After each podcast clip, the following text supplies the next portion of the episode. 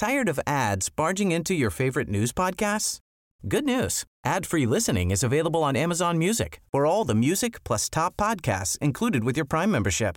Stay up to date on everything newsworthy by downloading the Amazon Music app for free or go to amazon.com slash news ad free.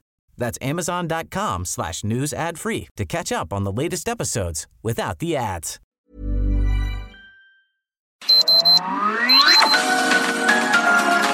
Heraldo Media Group presenta Sergio Sarmiento y Lupita Juárez.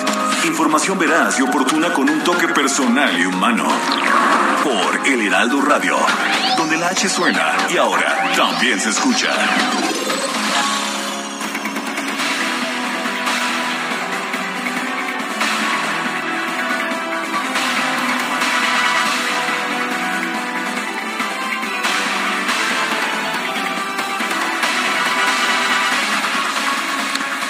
Ayer concluyó el periodo ordinario de sesiones del Congreso de la Unión y bueno, volaron las descalificaciones y los, y los insultos.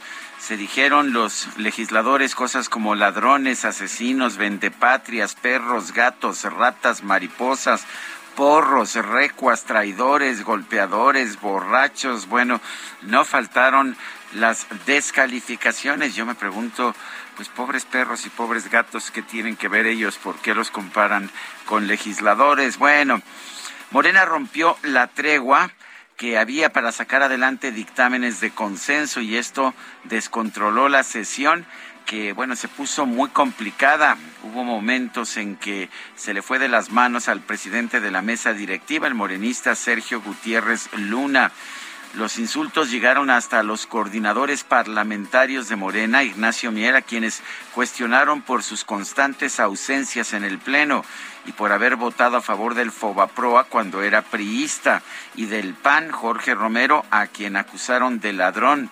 Los ánimos estaban muy encendidos después de que la morenista Teresita de Jesús Vargas acusó a la oposición de haber intentado negociar su voto por la reforma eléctrica a cambio de gobiernos estatales. Mariana Gómez del Campo del PAN acusó a los diputados de Morena de estar arrodillados ante el presidente de la República porque de otra manera no tendrían acceso a sus obras, sus migajas le recordó que fueron ellos los que, a pesar de repartir embajadas, solo pudieron convencer al expriista Carlos Aiza de votar a favor de la reforma eléctrica.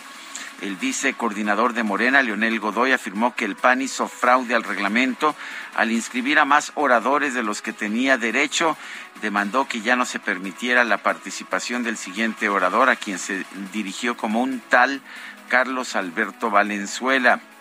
El vicecoordinador del PAN, José Elías Lixa, dijo que a Morena le daba miedo debatir y por eso no inscribió oradores.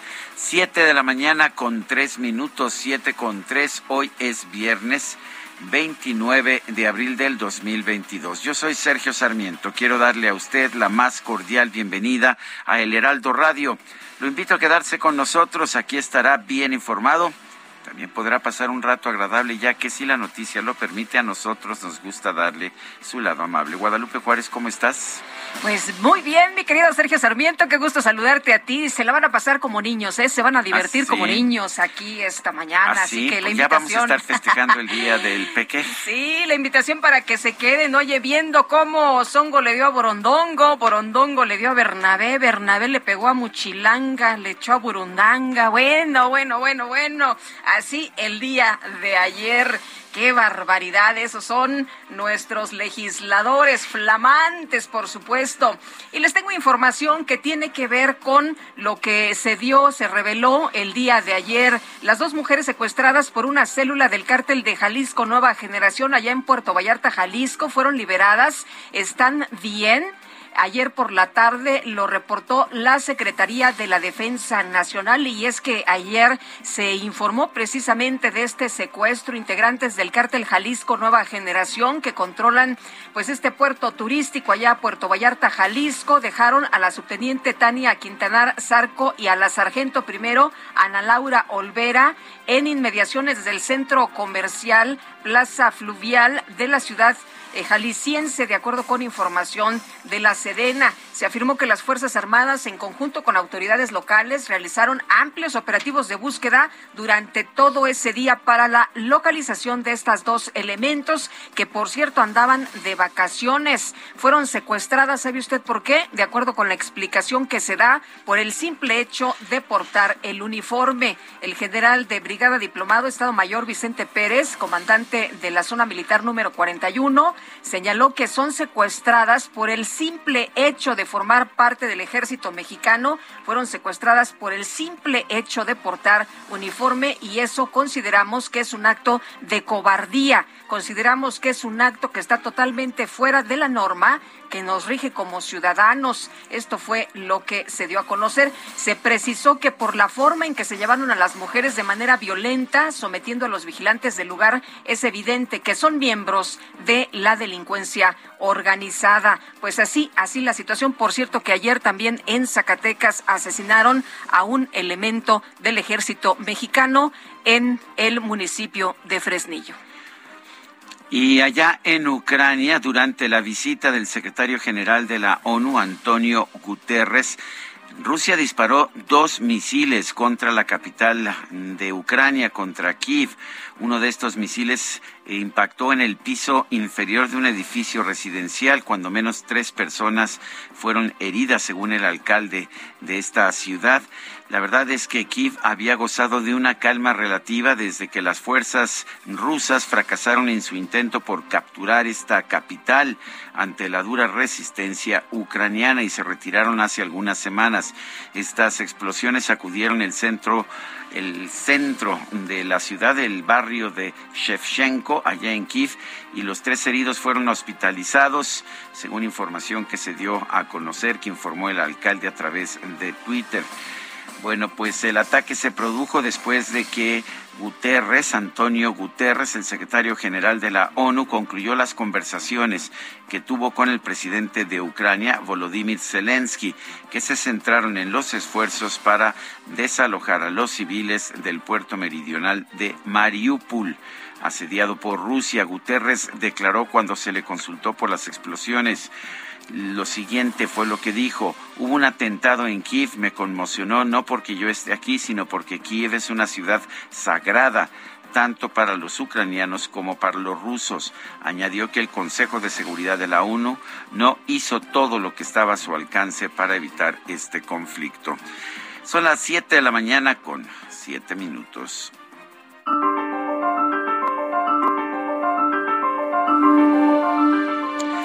Bueno, y vamos, vamos a la frase del día de esta mañana. Es completamente irrelevante quién votará o cómo, pero lo que sí es extraordinariamente importante es quién contará los votos y cómo. Joseph Stalin.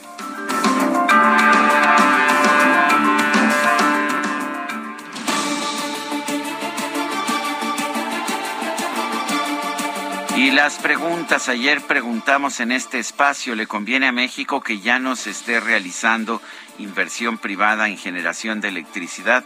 Nos dijo que sí 4.7%, que no 92.5%. No sabemos 2.7%. Recibimos 3.749 participaciones. La que sigue, por favor. Claro, pero, pero no andes, no ande usted con prisas, mi queridísimo DJ Kike. A ver, no, la, em, no empuje. Pues sí, ¿verdad? No, bueno, es que con eso de que venía en el metro y estaba muy lleno ya... No, no llegó en la micro deportiva, viene en la micro deportiva al ratito.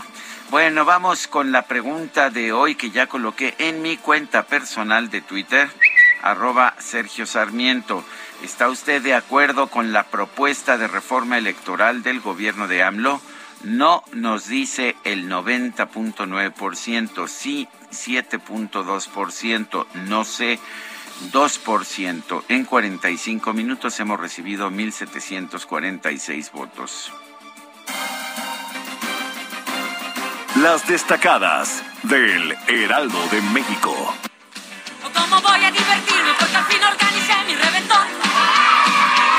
Las amigas me ayudaron y colgaron muchos globos de color. Hombre, aquí nos pintamos solos, mi querida Itzel González. ¿Cómo estás? Buenos días. Muy buenos días, Lupita, Sergio, queridos Destacalovers. Ya es viernes, confirmamos, llegó el viernes, se nos acabó el mes, 29 de abril del 2022.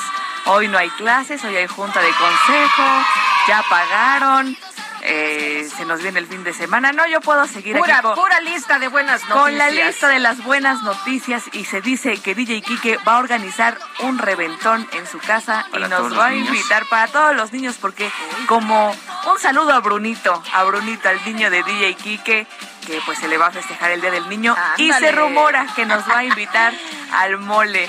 Híjole, es Falso. bien- no, ¿cuál falso? Nada más porque no quiere hacer mole para todos, pero yo creo que sí le vamos a caer. Kike, ya sabemos dónde vives, así que no importa que no nos invites, nosotros le vamos a caer. Y ahorita Y en dicen- Facebook se va a publicar la dirección. Sí, y, y dicen que el ingeniero Alcalá está con hambre, con mucha hambre, o sea que pues espero que, que cocinen una buena cantidad ya de mole. se, ya se juntó, ya se juntó el efeméride. Híjole, qué emoción. También los invitamos, hay un hilo en Twitter para que pongan sus fotos de chavitos, sus fotos de niños, de cuando estaban así chiquitos. Así que arroba Sergio Lupita nos pueden poner su fotografía y hay que trabajar aunque sea viernes y comenzamos con las destacadas del Heraldo de México.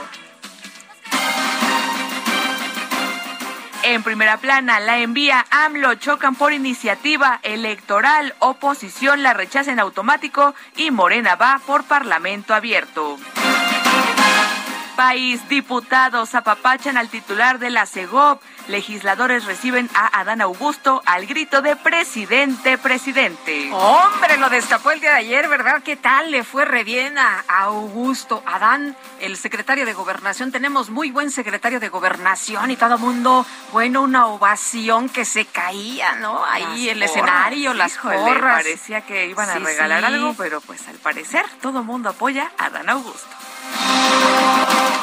Ciudad de México, Secretaría de Seguridad Ciudadana y Fiscalía General de Justicia Capitalina atacan robo de vehículos, catean y aseguran inmuebles en la Gustavo Amadero, Venustiano Carranza, Tlalpan y Álvaro Obregón. Estados. Estado de México lidera vacunación de menores. Casi 3 millones tendrán la dosis. También se suman más niños con amparo. Orbe, conservadores vetan aborto en Oklahoma. El estado se convierte en el primero que prohíbe totalmente esa práctica. Meta México 2026 listos para el Mundial. AMLO se reúne con Gianni Infantino para detallar la tercera copa en el país. Y finalmente, en mercados para subsistir niños trabajando, el cierre de comercios y la orfandad por el COVID-19 llevan a más infantes a la vida laboral. Lupita, Sergio, amigos, hasta aquí las destacadas del Heraldo. ¡Feliz viernes! Igualmente, niña Itzel González, buenos días.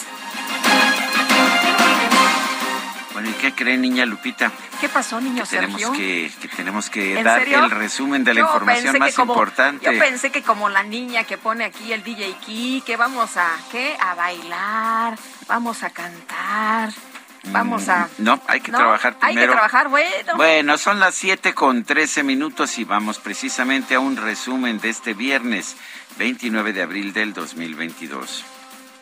Bailamos, cantamos, hicimos de madre. Pero ¿Echamos qué, perdón? Un relajo. Ah, verdad, Te traduzco, yo te traduzco. Ah, gracias, porque no, no entendí.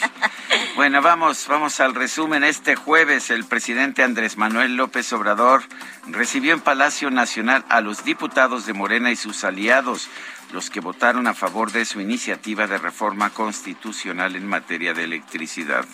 La anterior legislatura eh, aprobó las reformas sociales, pero ustedes aprobaron el presupuesto. Por eso contamos con recursos suficientes. Ahora es eh, exclusivo el mérito de ustedes en cuanto a la reforma eléctrica y en cuanto a la nacionalización del litio. Todos los patriotas. Bueno, durante el encuentro, el presidente López Obrador aseguró que al rechazar la reforma eléctrica, la oposición abrió la puerta para que la Comisión Federal de Electricidad controle el 90% de la generación de energía en el país.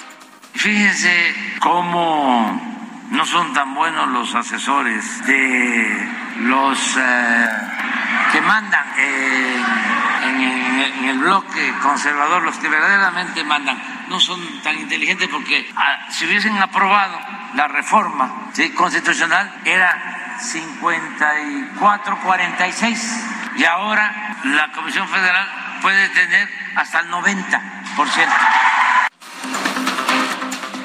El titular de la Unidad de Inteligencia Financiera, Pablo Gómez, rechazó que el organismo haya comenzado una investigación en contra de los 223 diputados que votaron en contra de la reforma eléctrica. El coordinador de Morena en la Cámara de Diputados, Ignacio Mier, afirmó que los legisladores de oposición tienen la oportunidad de reivindicarse. ¿Y de qué manera? ¿Cómo le pueden hacer? Pues votando a favor de la reforma electoral del presidente López Obrador. Vamos a discutir. ¿Qué van a hacer para que no se repita el error del 10 de abril? No, ¿qué van a hacer ellos para no cometer el mismo error? Es la pregunta. hay que preguntarle a ellos, sí, y hay que preguntarle la opinión que tiene el pueblo de México al haber tomado la decisión de votar en contra del pueblo. Ellos acusan que no los escucharon, por eso Estaban sus 12 propuestas y ahora quieren aderezar su traición al pueblo, este, argumentando campañas de odio, argumentando que no fueron escuchados cuando ustedes conocieron el dictamen. Las bancadas del PAN, el PRI y el PRD en la Cámara de Diputados anunciaron que no van a respaldar la reforma electoral del Ejecutivo. El coordinador de Acción Nacional, Jorge Romero, aseguró que, se, que su partido busca defender a las instituciones. Nosotros vamos hacia una reforma, nosotros PAN electoral, que defienda las instituciones, que fortalezca las instituciones. Cualquier que mire hacia adelante y cualquier intento de reforma que mire hacia atrás, destruyendo o menoscabando las instituciones, es algo otra vez con lo que no habrán de contar de Twitter, el dirigente nacional del PRI, Alejandro Moreno, aseguró que Morena quiere utilizar la reforma electoral como un distractor debido a que el país se les cae a pedazos. La titular de la Secretaría de Educación Pública, Delfina Gómez, sostuvo una reunión a puerta cerrada con la Junta de Coordinación Política de la Cámara de Diputados para hablar sobre la desaparición del programa de escuelas de tiempo completo. Y en el cierre del periodo ordinario de sesiones en la Cámara de Diputados, la morenista Teresita de Jesús acusó a los legisladores de oposición de haber inventado o intentado vender sus votos a favor de la reforma eléctrica. Ustedes no tienen convicción, ustedes no tienen ideales, Ustedes se venden al mejor postor y como los mercenarios que son, como los extorsionadores y tramposos que siempre han sido, pretendían negociar su voto a favor de la noble reforma eléctrica a cambio de las gubernaturas que se juegan este año. Y lo saben bien, porque claro, saben perfectamente que en estos estados como en el resto del país, ustedes están acabados. Por su parte, la diputada del PAN, Mariana Gómez del Campo, acusó a los legisladores de Morena de estar arrodillados ante el presidente López Obrador y solapar todas las iniciativas del Ejecutivo.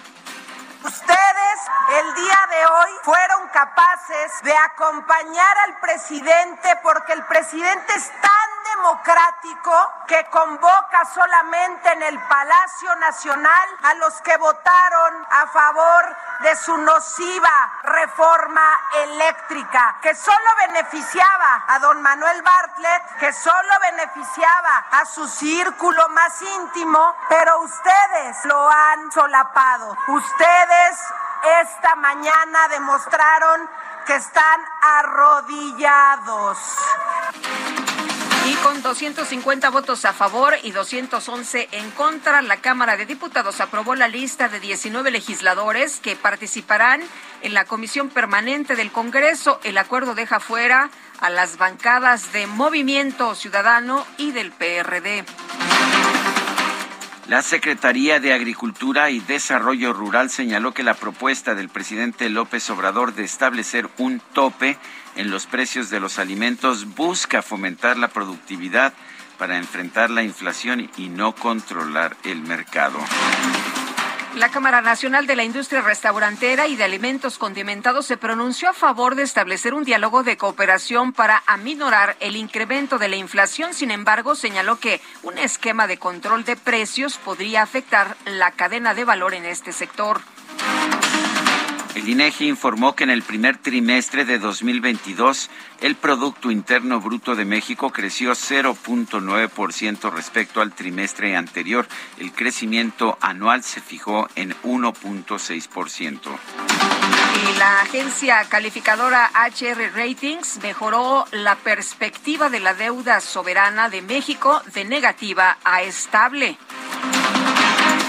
El titular de la Unidad de Inteligencia Financiera, Pablo Gómez, afirmó que el gobernador de Tamaulipas, Francisco García Cabeza de Vaca, sigue en la lista de personas bloqueadas a pesar de que un tribunal federal ordenó que se descongelaran sus cuentas bancarias. Como dice el presidente, no me vengan, no me salgan con que la ley es la ley. Se ordena que se descongelen sus cuentas. Él de todas maneras sigue en la lista de personas bloqueadas. Él no puede abrir una cuenta bancaria. Pero, este las cuentas sí se le van a las, las que tiene es una cuenta de 2 millones de pesos.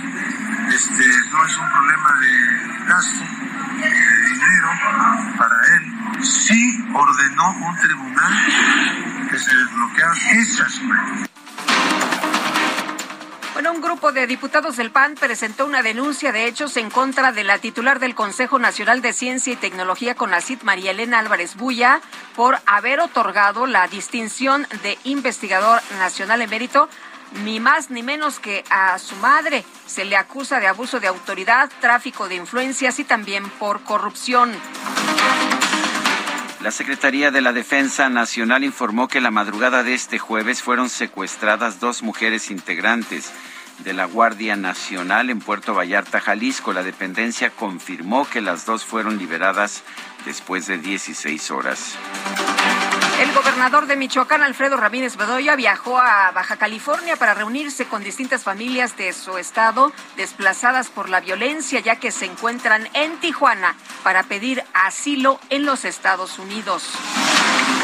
El gobierno de la Ciudad de México informó que con apoyo de las autoridades federales instaló un albergue temporal en la alcaldía de Iztapalapa para recibir alrededor de 300 ucranianos que huyeron de la invasión rusa a su país.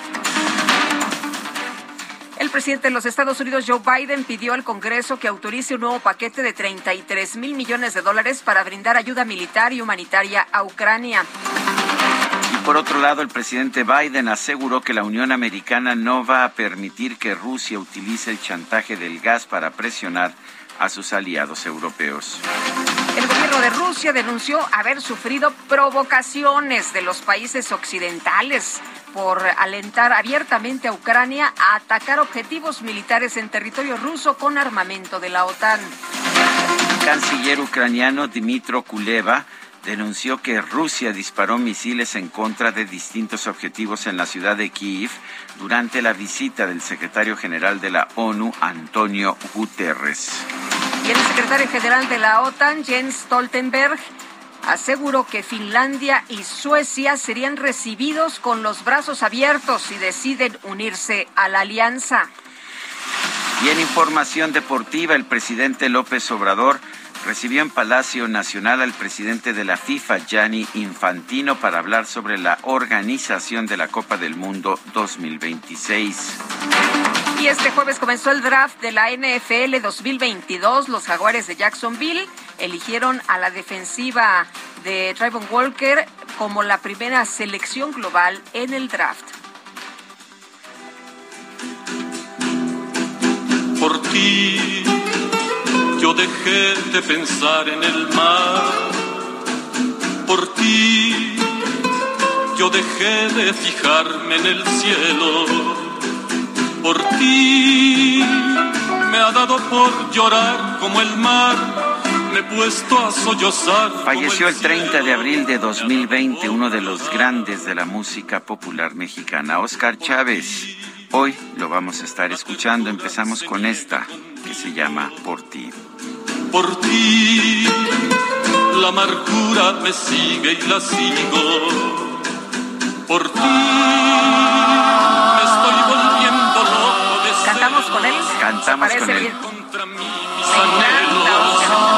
Vamos a una pausa y regresamos.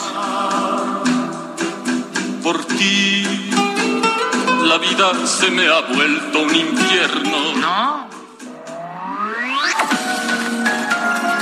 Sergio Sarmiento y Lupita Juárez quieren conocer tu opinión, tus comentarios o simplemente envía un saludo para ser más cálida esta mañana. Envía tus mensajes al WhatsApp 5520 109647.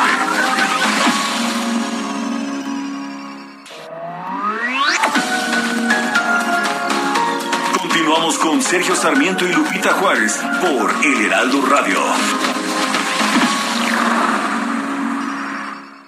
En Soriana, en los días de diversión, 20% de descuento en toda la juguetería, bicicletas, patines, scooters y en toda la ropa exterior y calzado para niños, niñas y bebés. Sí, 20% de descuento. Soriana, la de todos los mexicanos. Al 1 de mayo, aplican restricciones. Válido en Hiper Super.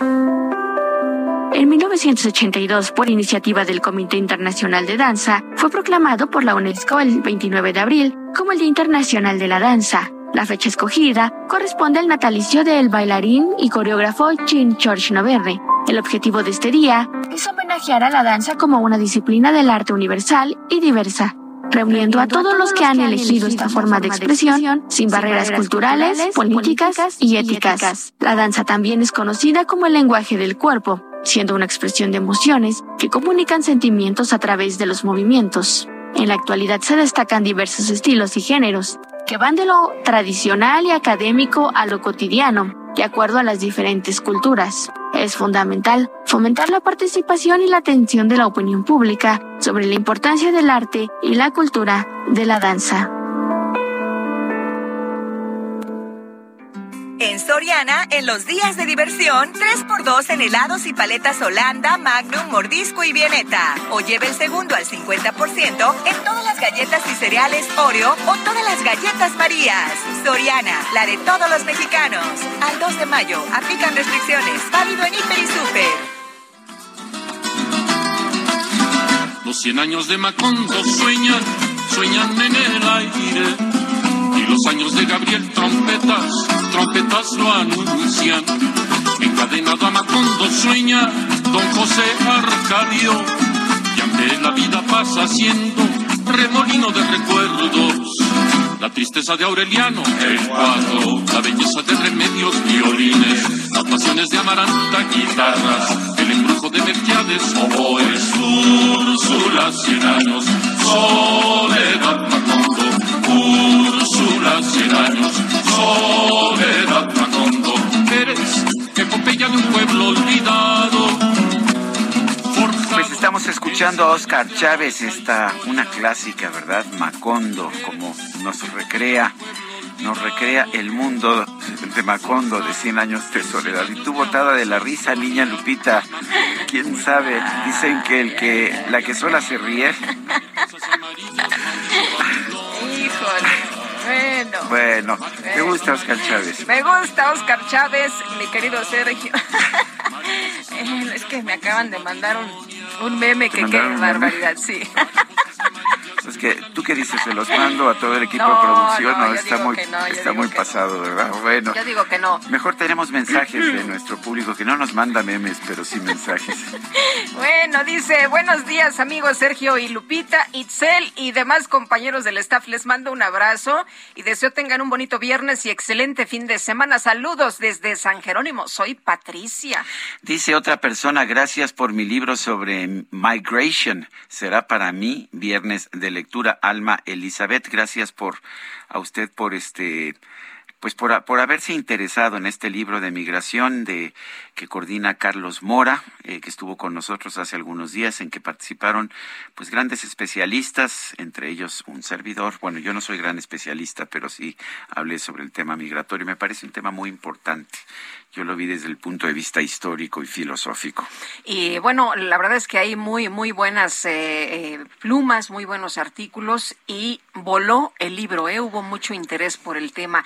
Nos dice otra persona de nuestro auditorio, Rafael del Olmo, después de revisar el más reciente distractor presidencial, la reforma electoral, queda claro que López quisiera pasar a la historia como el último demócrata. Buen día, Sergio y Lupita. Oye, y hablando del presidente, ¿se acuerdan que este viernes pues tenía una reunión virtual con el presidente de los Estados Unidos? Se anunció hace unos días. Era una reunión virtual Biden-AMLO. Bueno, pues no será una reunión virtual, será solamente una llamada vía telefónica. Ya no se van a sentar así en la oficina y se van a ver y esto, no, que porque mm, el presidente Andrés Manuel López Obrador pidió hacerlo de esa manera, tiene eh, el día de hoy ya algunos viajes. Bueno, son las, ah, tenemos el, el audio, vamos a escucharlo, ¿sí? Vamos a tener una conversación telefónica con el presidente Biden y vamos también después a iniciar nuestra gira mensual para la supervisión del tren Maya, que va a consistir en visitar el tramo de Cancún a Tulum, luego de Cancún a Mérida, mañana de Mérida hasta Palenque y el domingo, primero de mayo, Día del Trabajo, vamos a llevar a cabo una ceremonia, un acto con los trabajadores que están construyendo la refinería de Dos Bocas. Bueno, pues el presidente ahí tiene su agenda, no la puede mover, así que, pues por teléfono, ¿no? Pues sí, Te atiendo por teléfono, nos echamos una llamadita. Con el presidente de los Estados Unidos. Seguro que no le hubiera hecho eso No, a no, Trump. no. Bueno, son las siete con treinta y seis minutos. La oposición en la Cámara de Diputados manifestó su rechazo a la reforma electoral que dio a conocer el presidente López Obrador. Elia Castillo nos reporta. Adelante, Elia. Muy buenos días, Sergio Lupita. Los saludo con gusto a ustedes y al auditorio. Así es, el presidente Andrés Manuel López Obrador envió el día de ayer a la Cámara de Diputados dos iniciativas. Una en materia electoral que ya conocemos y que se trata de una reforma constitucional, así como la iniciativa que expide la Ley de Protección del Espacio Aéreo Mexicano con el objetivo de garantizar el pleno dominio del Estado sobre dicho espacio a fin de inhibir las operaciones aéreas ilícitas que atenten contra la seguridad nacional. En el último día de sesiones del periodo ordinario de la Cámara de Diputados, el titular del Ejecutivo envió esta propuesta que en su fundamentación alerta sobre los vacíos jurídicos o administrativos que hay y que permiten a la delincuencia organizada utilizar la infraestructura aeroportuaria y el espacio aéreo para realizar actos ilícitos, poniendo con ello en riesgo la seguridad de la aviación civil.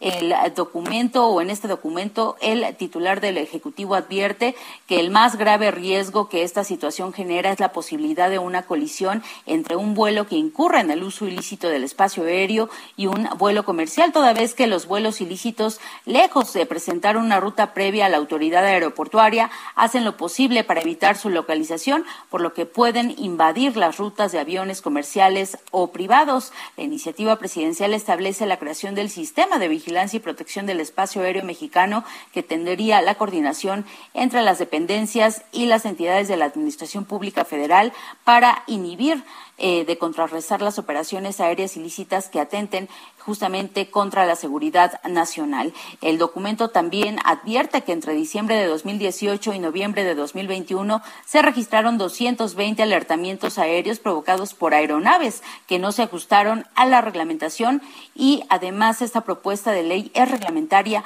de los artículos 27 y 48 constitucionales. El proyecto consta de 26 artículos y cuatro artículos transitorios bueno, esta propuesta fue eh, presentada eh, por el titular del Ejecutivo en el último día del periodo ordinario de sesiones, por lo que se perfila que se discuta y en su caso se dictamine y vote hasta el próximo periodo ordinario de sesiones que inicia el primero de septiembre, toda vez que las, los coordinadores de las fracciones de oposición han advertido que no habrá un periodo extraordinario de sesiones durante este receso, que pues será en mayo, junio, julio y agosto. Este es el reporte que les tengo. Muy bien, gracias Elia Castillo por esta información.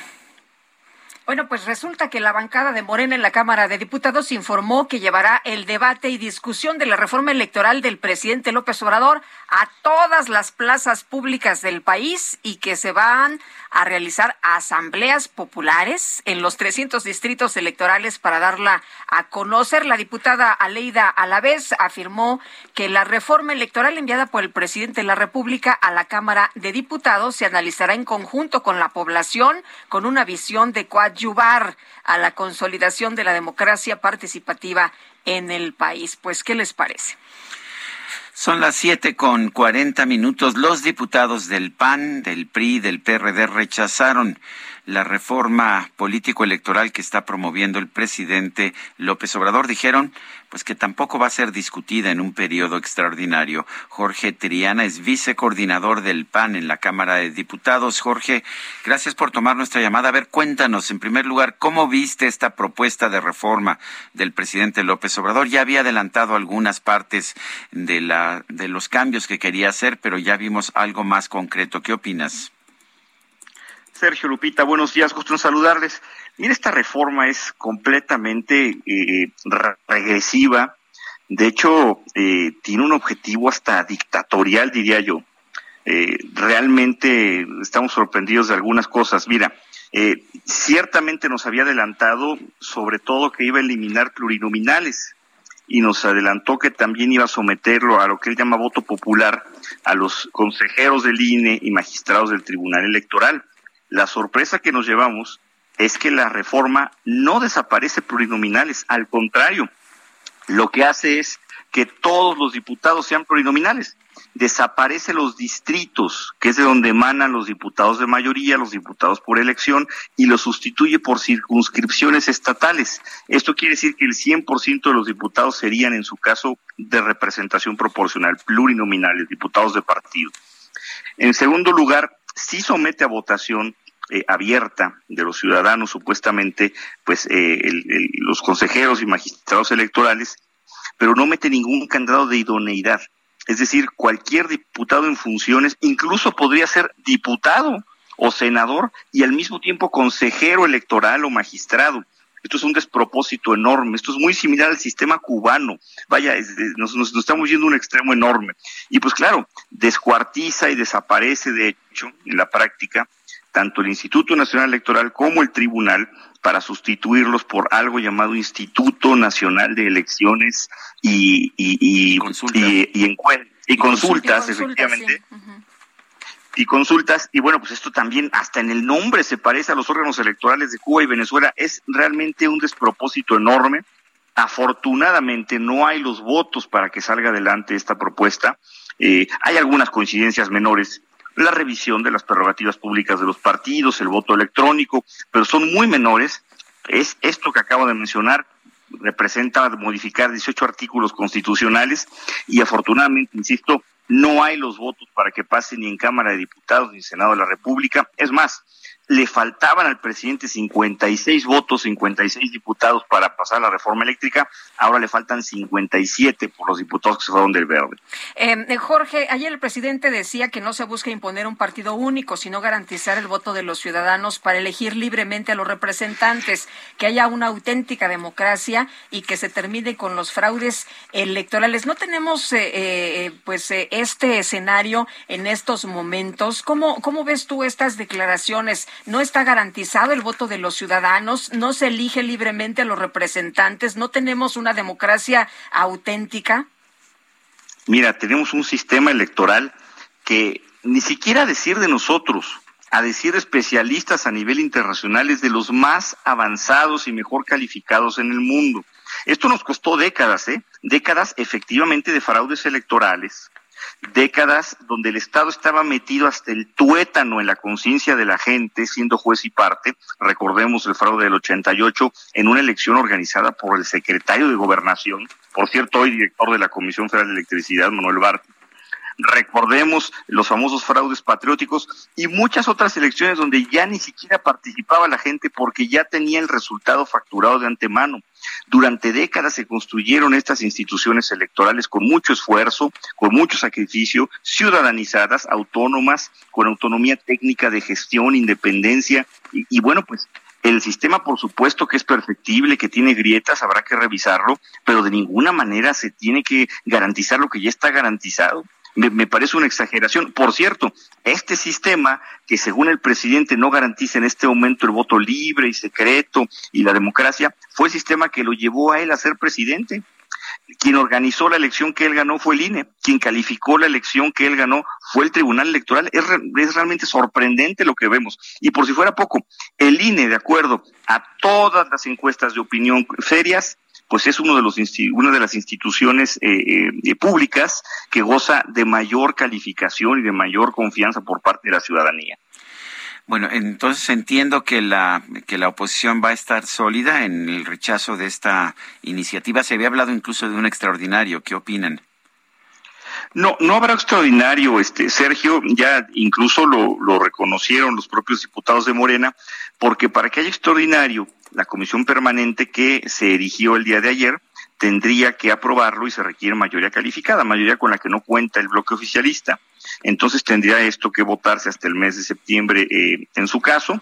Estamos consolidados en el no. Ayer PRI, PAN, PRD dimos una rueda de prensa en conjunto donde fijamos la posición de, de oponernos y, además presentar propuestas, contrapropuestas al despropósito que vimos el día de ayer. Y lo mismo hizo Movimiento Ciudadano. Los votos son muy claros, no alcanzan los votos, hay un bloque de contención muy sólido en Cámara de Diputados y en Senado de la República. Oye, eso de elegir a, los magistrados del Tribunal Electoral eh, y también a los consejeros de línea a través del voto popular, eh, pues, eh, ¿cómo, ¿cómo lo ves tú? ¿Cómo lo ven ustedes? Mira, hemos visto en este sexenio, caray, tampoco podemos eh, eh, pensar que esto cambió de un día para otro, siempre lo hemos visto, pero mucho más pronunciado en este sexenio, cómo se han tripulado instituciones. Hoy vemos a un par de exlegisladores de Morena eh, bueno, del PT o de Morena, siendo ministros de la Suprema Corte. Vemos cómo se ha tripulado el INEGI, vemos cómo se ha tripulado la Fiscalía Especial para Delitos Electorales con personas cercanas al presidente con filiación política. Lo que busca el presidente es que haya personas con filiación política organizando elecciones y calificando elecciones, aunque no cuenten con los requisitos técnicos ni con la expertise, ni con el perfil profesional. Entonces, bueno, lo que busca es que haya pues gente de su partido organizando las elecciones. Esto es gravísimo, no solamente por su partido, pues porque puede llegar cualquier otro partido después y ser juez y parte. Imagínate que, que, que, que, el, que el PRI, el PAN, el PRD, Morena, el PT, el Partido Verde organicen elecciones. Esto es completamente ilógico. Como lo hacía el PRI, ¿no? ¿Cómo lo hacía el PRI? Pues mira, recordemos, eh, insisto, que la Secretaría de Gobernación era el gran elector de, de, este país, organizaba las elecciones, estaba ahí eh, el, secretario de Gobernación metido hasta el fondo, sí, había representantes de partidos políticos, pero el gobierno era juez y parte. Aquí es algo, algo similar. Aquí el partido de Estado será juez y parte, y esto es gravísimo. Eh, Jorge, el presidente dice que la gente se queja, y sí es cierto, la gente se queja del costo de nuestras elecciones. ¿Ves algo que se pueda hacer para reducir este costo sin disminuir al INE? Yo creo que ese es un tema que hay que revisar. De, de hecho, yo insisto, insisto en que hay algunas coincidencias menores, porque hay que revisar el tema de las prerrogativas públicas, del costo de la democracia. De hecho, yo a título personal soy un convencido de que los partidos políticos deberían de financiarse por sí mismos a través de sus militantes, con un sistema de fiscalización profundo, eh, con, vigilancia, con reglas claras, eh, muy controlado por el Instituto Electoral, por, por las autoridades, etcétera. Pero el día de hoy estamos financiando partidos. Imagínate una persona que no simpatice nada con el PRI y con sus impuestos está financiando al PRI el, el, secretario, el chofer, el boleto avión, etcétera. Sí creo que hay una carga onerosa en los partidos políticos que hay que revisar. Esto se corrige a través del artículo 41 constitucional la fórmula de asignación. Pero bueno, pues vamos a ver que, eh, qué, qué es lo que propone al final del día el presidente o si se puede modificar lo que él está sugiriendo. Jorge Triana, vicecoordinador del Partido Acción Nacional en la Cámara de Diputados. Gracias por tomar nuestra llamada.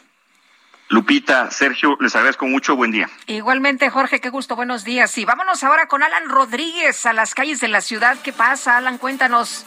Lupita, Sergio, muy buenos días. Se quedó atorado un tráiler de grandes dimensiones en el bajo puente de Fray Servando, la incorporación hacia San Antonio Abad.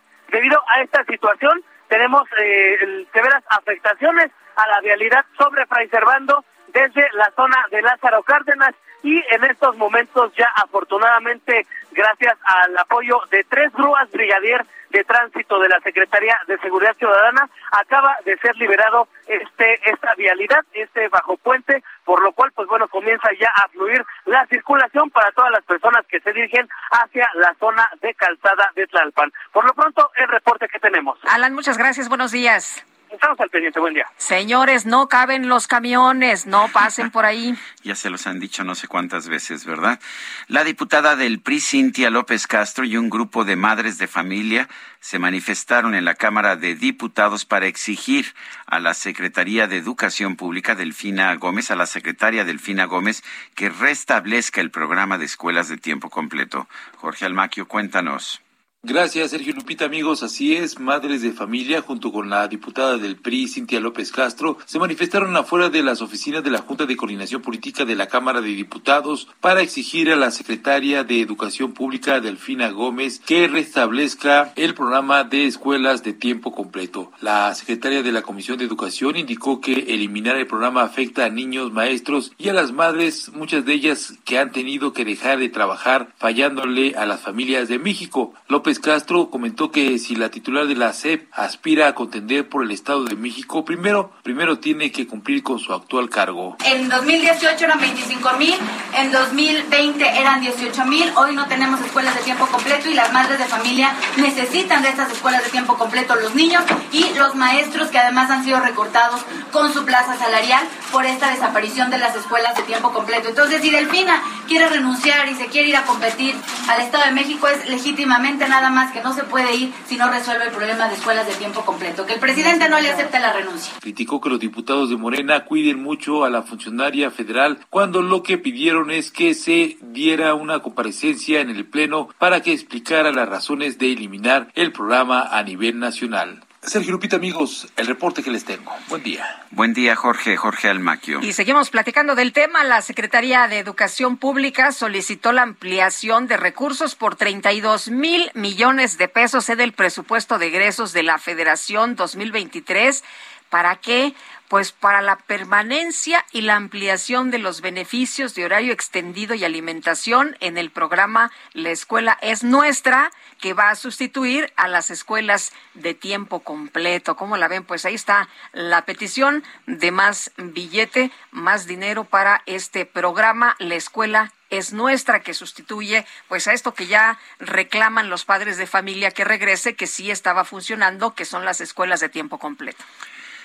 La calificadora HR Ratings mejoró la perspectiva de negativa a estable para la deuda soberana de México. Ratificó la calificación crediticia del país en BBB+, esto es por debajo del grado de inversión para la deuda de largo plazo y en HR3 para la de corto plazo. Sin embargo, eh, se ratifica, se ratifica la calificación, pero se mejora la perspectiva de negativa a estable.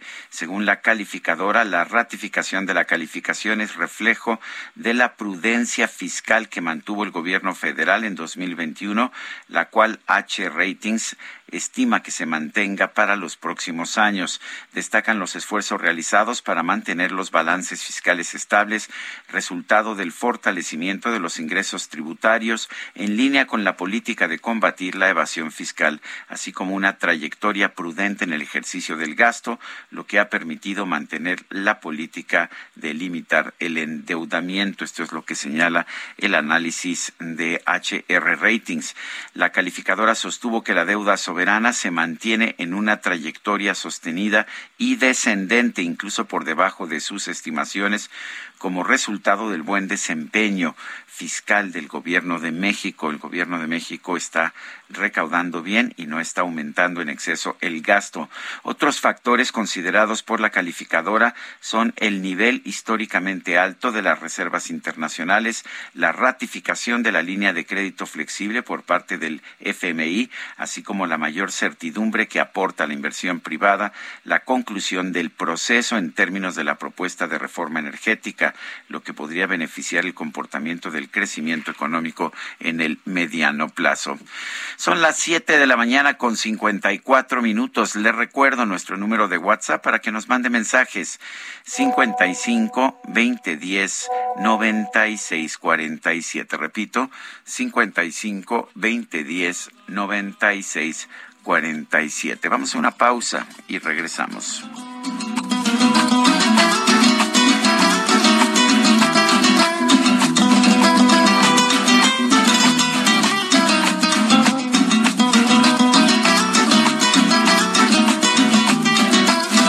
Los cien años de Macondo sueñan, sueñan en el aire. Y los años de Gabriel trompetas, trompetas lo anuncian. Encadenado a Macondo sueña don José Sergio Sarmiento y Lupita Juárez quieren conocer tu opinión, tus comentarios o simplemente envía un saludo para ser más cálida esta mañana. Envía tus mensajes al WhatsApp 5520 109647.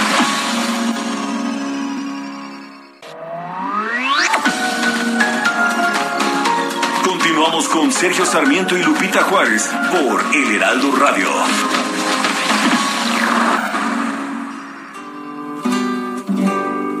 que de dónde amigo vengo, de una casita que tengo por allá en el Pedregal, de una casita chiquita, con jardines, alberquita y calefacción central. Tiene en el frente unas bardas que vigilan unos guardias que me manda el general. Las bardas son alambradas,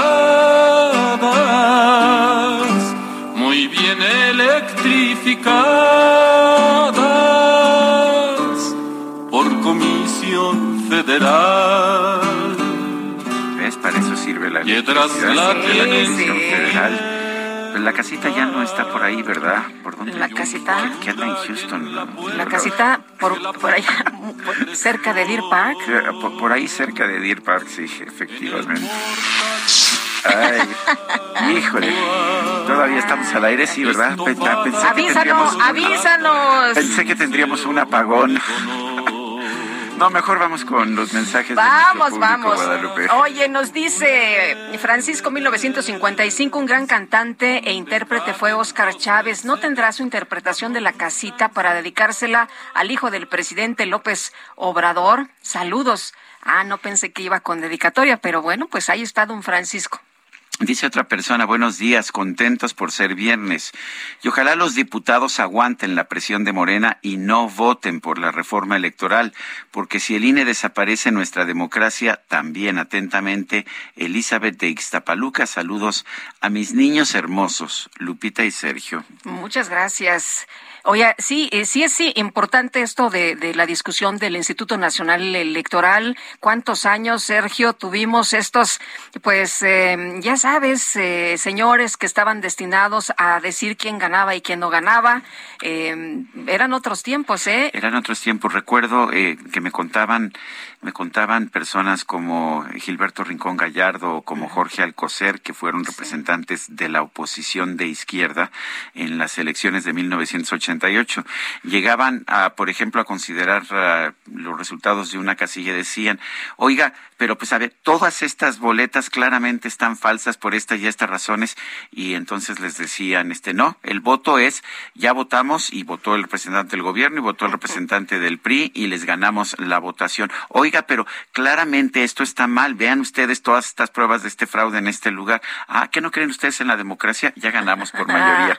Así les decían y así se manejaban las cosas. Oye, votaban, votaban los muertos, o sea, votaban la gente que estaba los muertos, a las urnas embarazadas. Yo conocí una persona que estaba dedicada a, a guardar los, las papeletas en las urnas, pues estaban, eh, se les decía, para los que no saben, a los que no les tocó, urnas embarazadas. O sea, ya pues ibas y votabas y ya no servía de absolutamente nada. Yo creo que hay que tener mucho cuidado con esto. Pero además hay una situación que sí vale la pena señalar. La prueba de fuego de la democracia es la alternancia. Con el IFE y con el INE hemos tenido alternancia de partidos en el poder por primera vez en la historia. Nunca en la historia la habíamos tenido.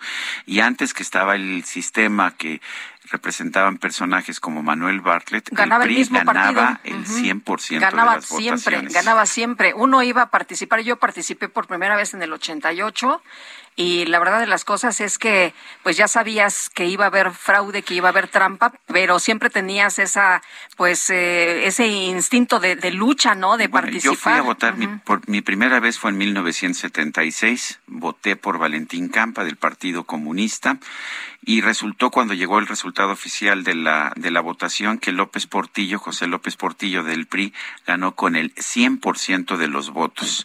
Todos los demás votos fueron anulados. Así Uy. fue en mi primera elección, 1976. Como, como en Irak, cuando hacían los plebiscitos, ¿no? Sí. 100%. Bueno, vámonos al clima. El pronóstico del tiempo. Sergio Sarmiento y Lupita Juárez.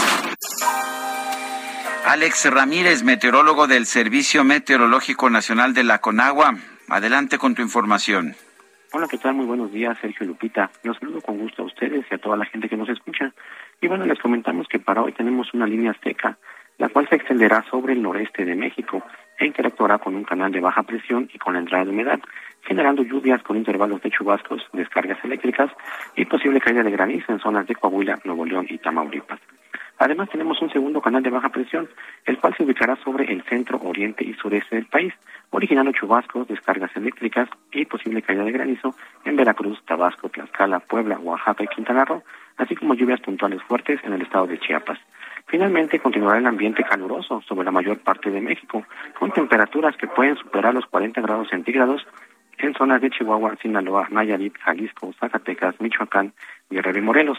Y bueno, Sergio Lupita, finalmente les comento que para la Ciudad de México se pronostica cielo medio nublado, nublado por la tarde y en la noche con probabilidad de lluvias aisladas con descargas eléctricas. El viento será de componente oeste de 10 a 20 kilómetros sobre hora, con rachas hasta 40 kilómetros por hora en zonas de lluvia. En cuanto a la temperatura máxima, estará oscilando entre los 26 a 28 grados centígrados y la mínima para mañana será de 13 a 15 grados centígrados. Esta es la información que tenemos. Que tengan un excelente día. Muy bien, gracias Alex Ramírez. Muchas gracias. Bueno, pues el presidente de la República presentó una iniciativa de reforma para centralizar las compras públicas y el ejercicio del gasto en la Secretaría de la Función Pública. Fernando Avendaño es coordinador anticorrupción del Instituto Mexicano para la Competitividad y a quien saludamos con mucho gusto esta mañana. Fernando, muy buenos días y preguntarte pues cómo ves esta decisión y cuál es el papel ahora de la Secretaría de Hacienda. Hola, muy buenos días. Muchas gracias por el espacio esta, esta eh, reforma o iniciativa, esta reforma. Fernando, sí, no te estamos escuchando bien. Nuestro equipo va a tratar de retomar esta comunicación. Eh, ya están trabajando. Mientras tanto, rápidamente le digo que el INEGI dio a conocer hoy la estimación oportuna del crecimiento del Producto Interno Bruto en el primer trimestre del 2022. Eh, tuvimos un crecimiento de 0.9%. Esto es frente al último trimestre del 2021. Y si vemos el, el, no el anualizado, si vemos el anual, esto es la comparación entre el primer trimestre del 2022 y el primer trimestre del 2021, vemos una tasa de crecimiento de 1.6%. Estas cifras se dieron a conocer esta llamada, nos señalan que pues está creciendo la economía mexicana, pero está creciendo muy poquito. Eh, Fernando Avendaño, ya te, eh, escuchamos ahora sí. Y bueno, cuéntanos, por favor, lo que pues eh, nos estabas empezando a decir hace unos momentos, Fernanda. Fernanda, Fernanda. sí, dije, ¿qué dije? Fernando, sí. Ay, perdóname. Este, mm, eh, sí nos estabas empezando a, decir sobre este este asunto en el que ya eh, pues se hace cargo la Secretaría de la Función Pública y bueno pues eh, cómo ves esta decisión y qué cuál podría ser el, impacto y qué pasa con la Secretaría de Hacienda. Buenos días otra vez. Buenos días, espero que ya ya me escuchen mejor. Muchas gracias. Justo lo que les comentaba es que esta iniciativa de reforma, por un lado, lo que va o lo que busca hacer es fortalecer a la Secretaría de la Función Pública y por el otro le va a transferir muchas de las facultades que se habían propuesto que se habían pasado a la Secretaría de Hacienda en 2018 para ahora reconcentrarlas o regresarlas a la Secretaría de la Función Pública.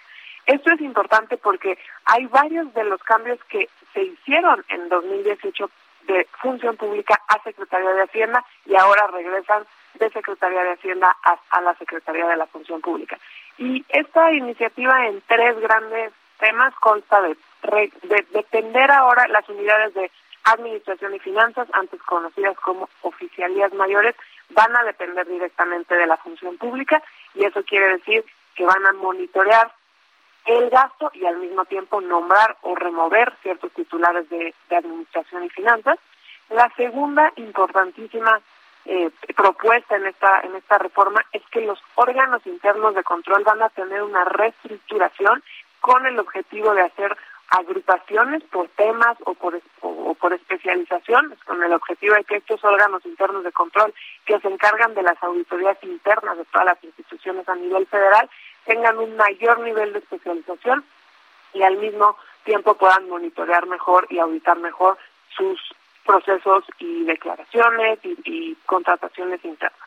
Y por último... Sí, perdón, Fernanda. Globalmente, o sea, ¿tú consideras que es una buena idea esta centralización? Ya se había hecho con la Secretaría de Hacienda o más bien con la eh, con, la oficialía mayor de la Secretaría de Hacienda. ¿Funciona? ¿Es mejor gastar así de forma centralizada o era mejor tener un gasto más descentralizado? Pues exactamente, el primer cambio de, o descentralización fue con Secretaría de Hacienda y ahora está en, la función pública. Es importante destacar que este cambio, sobre todo en la parte de centralización de las compras públicas o de la política de contrataciones, ya la hacía la Secretaría de la Función Pública en menor medida que, que lo que vimos estos últimos años en Hacienda o después en en las compras de medicamentos como el INSABI, pero la función pública ya tenía estas atribuciones. Por lo tanto, la centralización en una de las instituciones más importantes en el combate a la corrupción podría ser una buena noticia y podría fortalecer a la función pública. Eso hay que decirlo.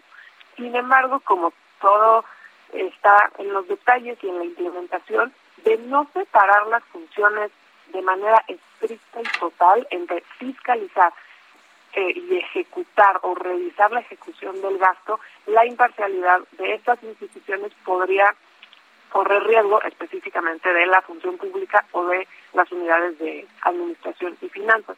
Entonces, aunque es una buena iniciativa que pueda centralizar, sobre todo en, una institución que tiene conocimiento y que tiene facultades de contrataciones y de monitoreo a, través de los órganos externos de control, la separación es fundamental para que esta iniciativa entonces sí tenga un mejor resultado que lo que hemos visto en estos últimos años con la oficialía mayor en la Secretaría de Hacienda.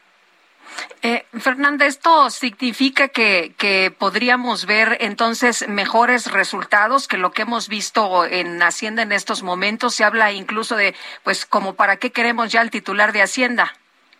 Pues eso es lo que esperaríamos. Estamos a, a que si fortalece a la Secretaría de la Función Pública a través de mejores mecanismos de monitoreo y al mismo tiempo de conocimiento y planeación en las compras públicas, eso es lo que se espera, un mejor resultado en desde la planeación, desde qué se necesita y coordinarse con las instituciones para realizar los procesos de compra, los procesos de adquisiciones de, bienes y servicios y posteriormente, en caso de que haya algún riesgo, alguna anomalía, se detecte de manera preventiva y estén ahí al tanto los órganos internos de control que dependen de la Secretaría de la Función Pública y se pueda hacer esa fiscalización oportuna o monitoreo oportuno, cosa que en algunas instituciones, y es normal, lo vemos post contratación o post ejecución de los recursos públicos, ya que la, la auditoría pues toma tiempo. Y en este caso, ese es uno de, las, de los aspectos positivos, poder hacerlo de manera más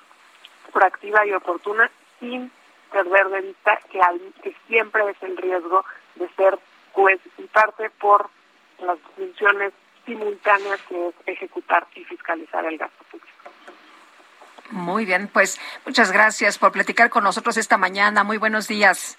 Al contrario, muchas gracias a ustedes. Son las ocho con catorce. Vamos con el Químico Guerra. El Químico Guerra con Sergio Sarmiento y Lupita Juárez. Químico Guerra, ¿cómo estás? Muy buenos días. Compartiéndoles nuevamente el día de hoy un amanecer verdaderamente precioso y espectacular, pero con preocupaciones aquí en Baja California Sur. Sergio Lupita, fíjense que se está presentando este fenómeno que se conoce como la marea roja, que son brotes, son eh, florecimientos explosivos de microalgas que causan desarreglos muy importantes en la vida marina y desde luego en las actividades pesqueras y turísticas. Eh, siempre ha existido este fenómeno, la naturaleza siempre ha encontrado eh, mecanismos para controlar cuando hay exceso de producción de algún elemento biótico, alguna especie, una planta, un animal, etcétera, siempre se encuentran mecanismos por parte de la naturaleza para neutralizar esto, pero con la disrupción que hemos hecho los seres humanos de los equilibrios naturales, la naturaleza parece que no tiene eh, elementos para estos florecimientos tan eh, súbitos, ¿verdad? Y tan nocivos. Resulta que cuando estas microalgas, que pueden ser rojas, se le llama marea roja, pero pueden ser también amarillas, pueden ser azules, son diferentes eh, microalgas, pero que causan eh, fenómenos como la apoxia, porque al cubrir extensas áreas, digamos, de la superficie marina, Sergio impiden el correcto intercambio de oxígeno entre la atmósfera y el océano y esta apoxia causa la muerte de millones de peces, inclusive hoy en día con las granjas de opciones que existen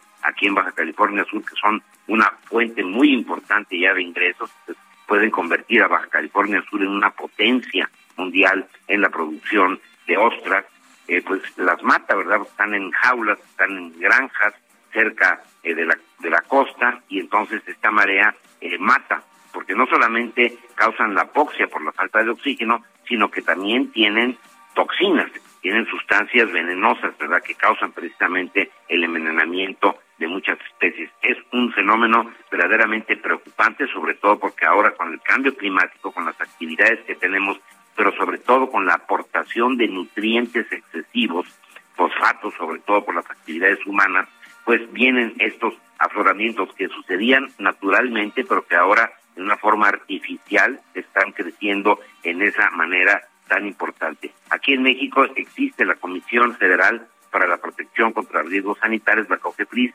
que es la autoridad, sin Sergio Lupita, encargada de monitorear los cuerpos de agua costeros y de emitir vedas sanitarias ante la ocurrencia de florecimientos algales nocivos, además de atender las emergencias provocadas por lo mismo.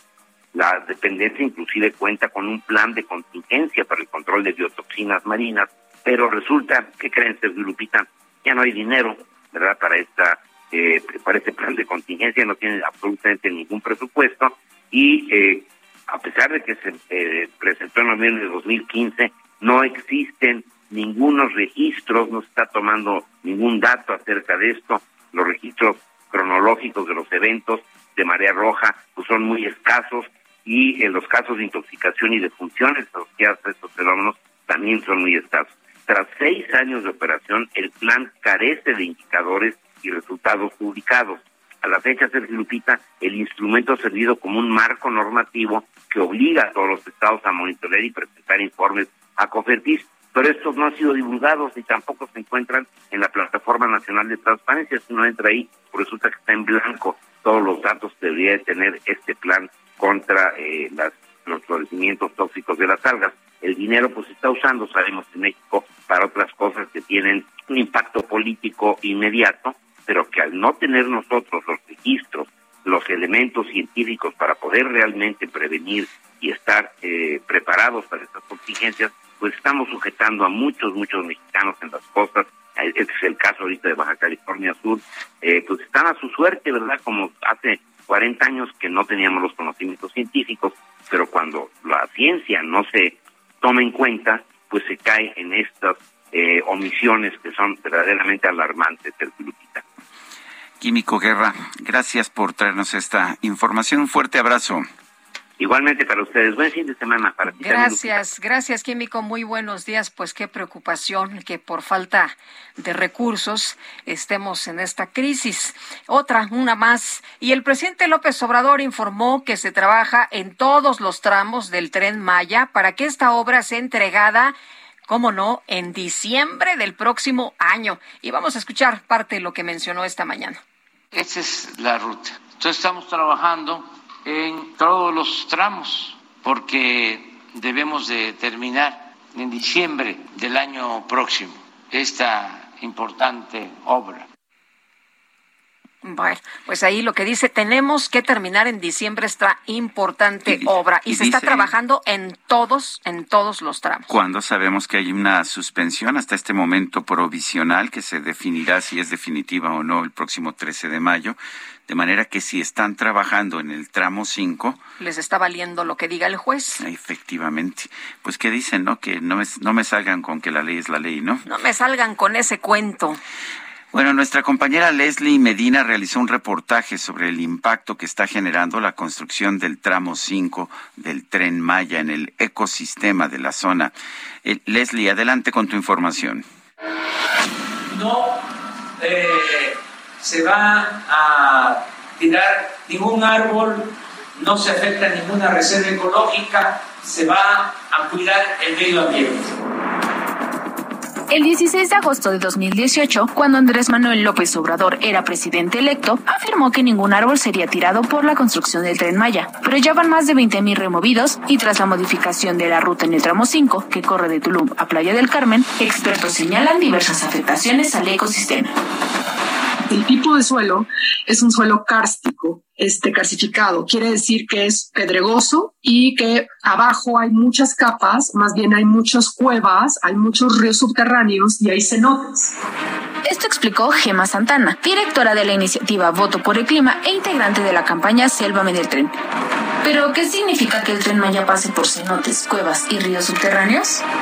El tipo de suelo es pedregoso, es muy, muy, muy, muy este, frágil y hay mucha agua virgen agua dulce, agua que pueden tomar la flora, la fauna, pero también de la que depende la península, los ciudadanos de allí. Lo que harán en los cenotes y ríos para que se sostenga el tren será rellenar de cemento. Esto es la principal reserva de agua dulce de la región. Los árboles talados son miles y pueden llegar a ser millones, sin duda es muy fuerte, pero en 20 años se puede regenerar, no más o menos 20, 25 regenerar. El problema es abajo, lo que no se ve. Entonces, abajo está ante una situación de crisis hídrica en México y en el mundo, abajo está esta agua virgen, como le llaman los mayas, ¿no? Donde, repito, se alimentan animales, la flora y la ciudadanía de la región. Además, con el tren se prevé que el ecosistema se fragmente, contamine y desequilibre. A los animales les impedirá el libre desplazamiento y corren el riesgo de ser atropellados y se les añade la contaminación, la vibración y el ruido por el paso del tren creemos que es muy peligroso que continúe el tramo 5. No estamos en contra del tren, pero sí que, estamos en contra de que no se haga bien y que no se cuide pues esta riqueza tan importante que es el agua. Para Heraldo Media Group, Leslie Medina. Y vamos ahora con Alan Rodríguez a las calles. Alan, ¿qué tal? Muy buenos días.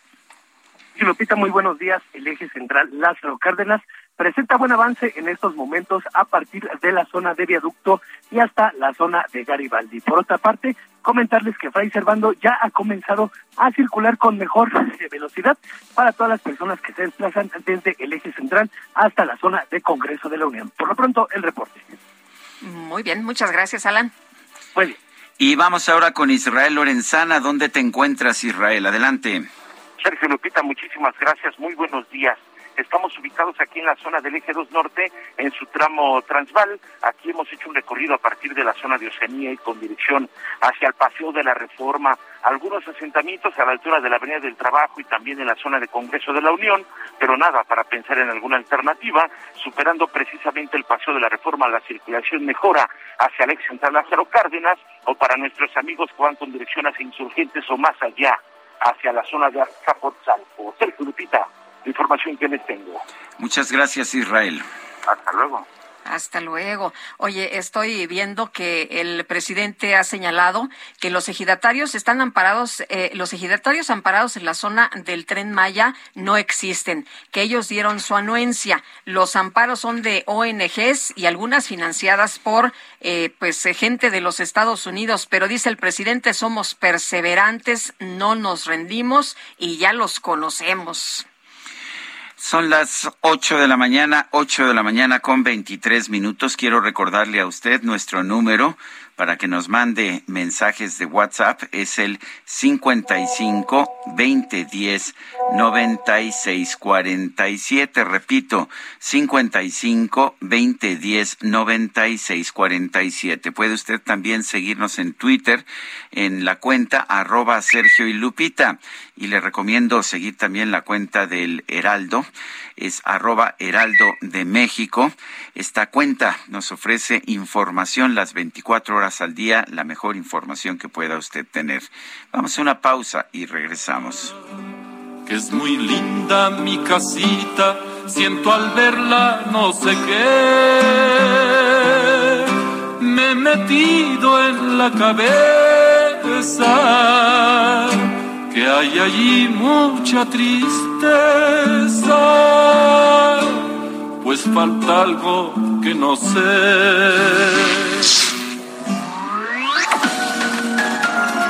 Sergio Sarmiento y Lupita Juárez quieren conocer tu opinión, tus comentarios o simplemente envía un saludo para ser más cálida esta mañana. Envía tus mensajes al WhatsApp 5520 109647.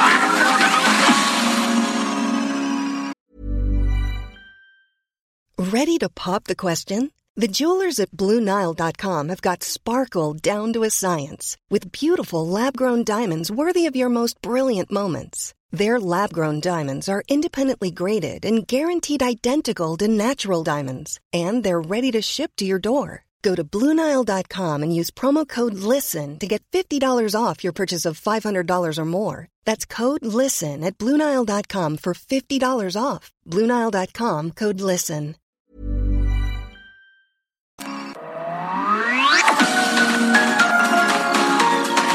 Con Sergio Sarmiento y Lupita Juárez por El Heraldo Radio. Jaque Mate con Sergio Sarmiento.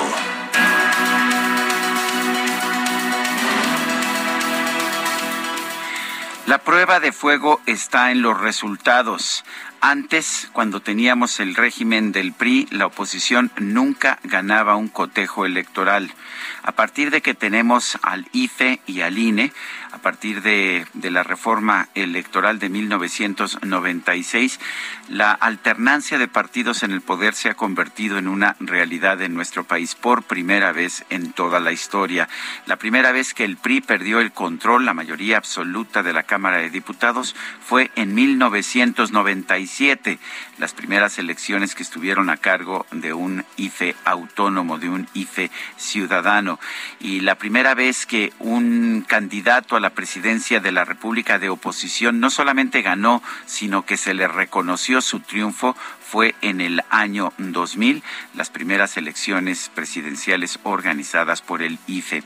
Si vemos lo que nos dice la historia es que ha habido cuatro elecciones organizadas por el IFE o el INE, cuatro elecciones presidenciales, tres las han ganado candidatos de la oposición.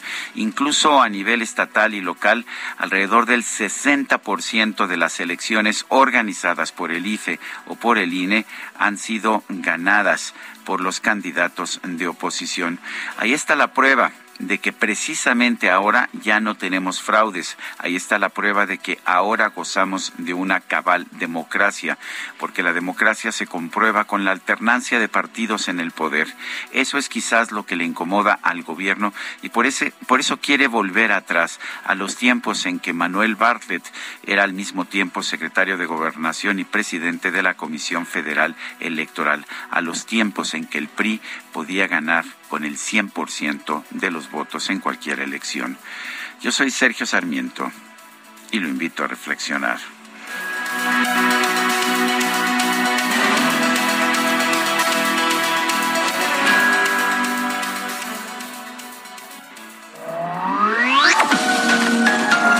Para Sergio Sarmiento tu opinión es importante.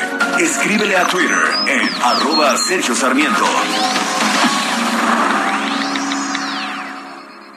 En Soriana sabemos que ahorrar es muy de nosotros. Aceite de soya Nutrioli en botella de 850 mililitros a 29 pesos con 100 puntos. O 5 por 4 en todas las leches saborizadas de 190 o 200 mililitros. Sí, 5 por 4 Soriana, la de todos los mexicanos. Al 2 de mayo, aplican restricciones. Válido en Hiper y Super.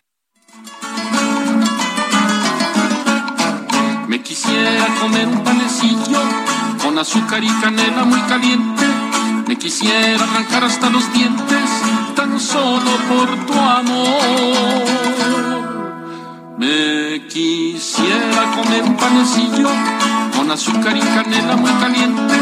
Me quisiera arrancar hasta los dientes tan solo por tu amor.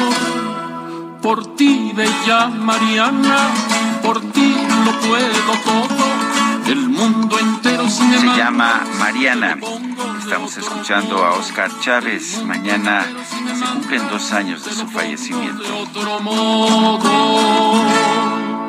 Porque yo sé la química, retórica, botánica, botánica, retórica y sistema decimal. Porque yo sé la química, retórica, botánica, botánica, retórica y sistema decimal. No es broma. Muy bien, no, pues si sabe todo eso, se me hace que Mariana sí se va a animar. ¿Tú crees? Se me hace que sí. Oye, y nos eh, mandan mensajes también nuestros eh, amigos esta mañana con respecto pues al tema de del INE, dice CH, buenos días Lupita y Sergio, qué presidente tan ocurrente, totalmente en desacuerdo, todo mi respaldo al INE. Dice otra persona, eh, Lupita, Sergio, México entero, si la ley es la ley, el pato será pato. Saludos, ingeniero Héctor Cortés. José Juan León dice, excelente día. La primera vez que voté fue en la elección del 88 y fue por el naciente Partido Verde Ecologista que posteriormente se convirtió en satélite del partido gobernante. Pues sí, cuando había fraudes, cuando había fraudes en este país, cuando no había alternancia, por supuesto. Son las ocho con treinta y cinco minutos. En Soriana sabemos que ahorrar es muy de nosotros. Lleva el segundo al 50% de descuento en el alimento seco marca Ganador y Menino, higiénicos Elite y jabones líquidos para manos. Sí, el segundo al 50% de descuento. Soriana, la de todos los mexicanos. Al 2 de mayo, aplican restricciones. Válido en Hiper y Super. La Secretaría de Seguridad Ciudadana de la Ciudad de México presentó los resultados del primer mes del programa de renovación de tránsito en la capital y la nueva cromática de las patrullas. Carlos Navarro, cuéntanos. Buenos días, Sergio Lupita. Les saludo con gusto a ustedes y al auditorio y les comento que los resultados del primer mes del programa de renovación de tránsito de la Ciudad de México y la nueva cromática de las patrullas que van a infraccionar aquí en la capital fueron presentados. En el evento, el secretario de Seguridad Ciudadana local, Omar García Harfush, explicó los objetivos del programa. Escuchemos. presentamos el programa de renovación de la Policía de Tránsito, que tiene como objetivo eliminar los espacios para la corrupción, garantizar una movilidad segura en la ciudad y fortalecer nuestros lazos con la ciudadanía. Desde el 4 de abril que se anunció este programa han sido sancionados 352 vehículos, cuyos conductores no obedecieron los avisos y amonestaciones disuasorias y continuaron infringiendo las disposiciones del reglamento de tránsito. En este caso se remitieron al depósito vehicular a 13 vehículos. Además, se efectuaron 2.532 solicitudes y amonestaciones verbales para el retiro voluntario de enseres y mercancías en arroyo vehicular, vehículos mal estacionados en arroyo vehicular y banquetas y bases no autorizadas. Además, comentarles que tras la implementación de este programa hubo disminuciones en los recorridos, por ejemplo, sobre los ejes viales 1, 1A y eje 3 sur. En este caso, a nivel general, hay un ahorro diario de 6.597 horas. Y les comento que las patrullas ahora serán en un tono negro con un con vivos en verde limón, este verde limón tirándole un poco a un verde fosforescente. También les comento que la línea 1 del metro que va de Pantitlán a Observatorio va a suspender su servicio a mediados de mayo por su renovación. Es por ello que la Subsecretaría de Tránsito contempla un programa de recuperación de vialidad. Así lo explicó Omar García Jarfush. Escuchemos. Las primeras vialidades en ser atendidas por este programa son los ejes viales del 1 sur al 4 sur, ya que se utilizarán para los servicios de transporte de pasajeros de superficie que sustituirán el servicio que presta la línea 1 del metro, que a partir de mediados del mes de mayo será suspendido en su tramo de la estación Pantitlán a la estación Valderas por trabajos de mantenimiento. Sergio Lupita, la información que les tengo. Bueno, pues Carlos Navarro, muchas gracias. Hasta luego, buenos días. Yo no sé, bueno, no le veo el caso a que le cambien los colores, que habrá más seguridad si le cambian los colores a las patrullas. Pues no sé. Pues eh, bueno, ojalá que que sirva de algo, ¿no? Que la gente las identifique más fácil o no sé. Bueno, en el Congreso de la Ciudad de México, PAN, PRD y Morena presentaron de nuevo la iniciativa para aumentar sanciones cuando se usen sustancias para cometer abuso sexual. Y Cintia Stetti nos tiene todos los detalles. Cintia, ¿qué tal? Buenos días.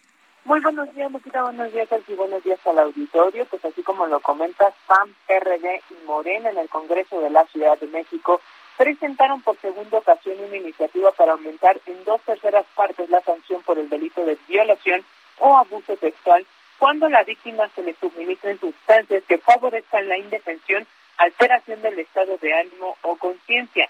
Esta propuesta, pues hay que recordarle al auditorio que fue presentada en octubre del 2010 por la entonces legisladora eh, de Morena y que ahora es titular de la Unidad de Análisis Estratégico y Vinculación de la Secretaría de Seguridad y Protección Ciudadana Federal, Isabela Rosales.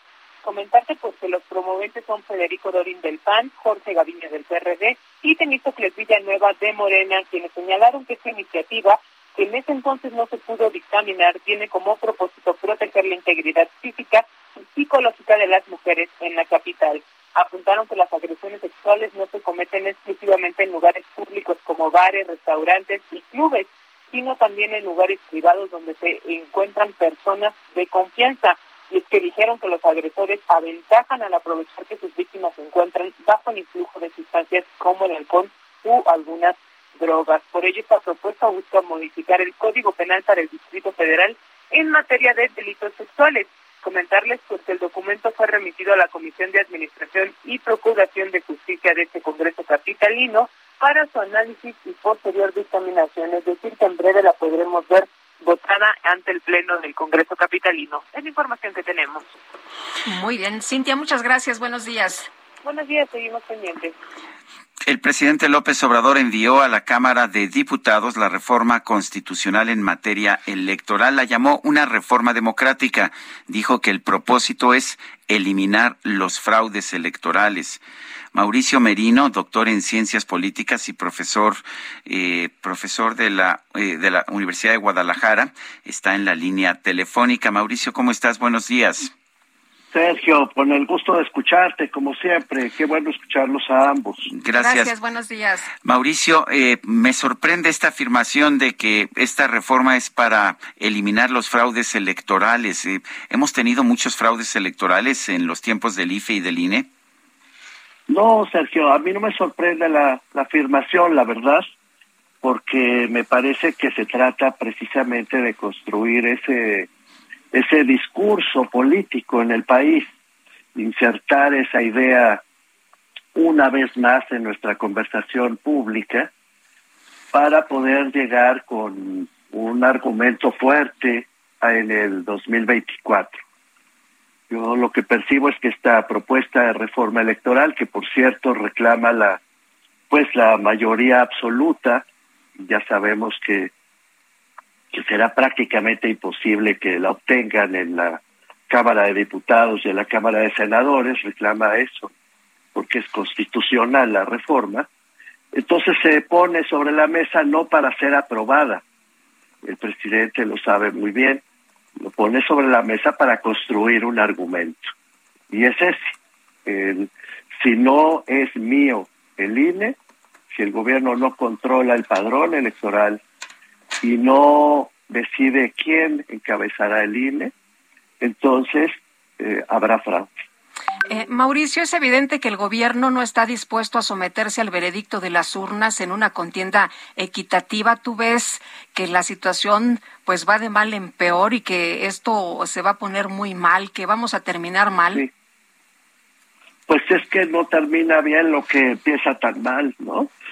Me parece que el hombre lo vimos el 10 de abril, el 10 de abril con la revocación del mandato vimos cómo en fin, no el 10 de abril, sino todos los preparativos de ese proceso de revocación de mandato, eh, pues ya mandaron un mensaje de que los funcionarios públicos salieron a hacer campaña aunque estaba prohibido, el propio presidente lo hizo aunque estaba prohibido, utilizaron recursos que no sabemos de dónde salieron, pues a manos llenas, ¿no? Para movilizar, para poner espectaculares, para, en fin, este, pasó de todo en, los, en, ese eh, en esa campaña para llamar a votar a favor del presidente de la República. Ganaron, por supuesto, el 90% de los votos emitidos el 10 de abril fueron a favor del presidente López Obrador,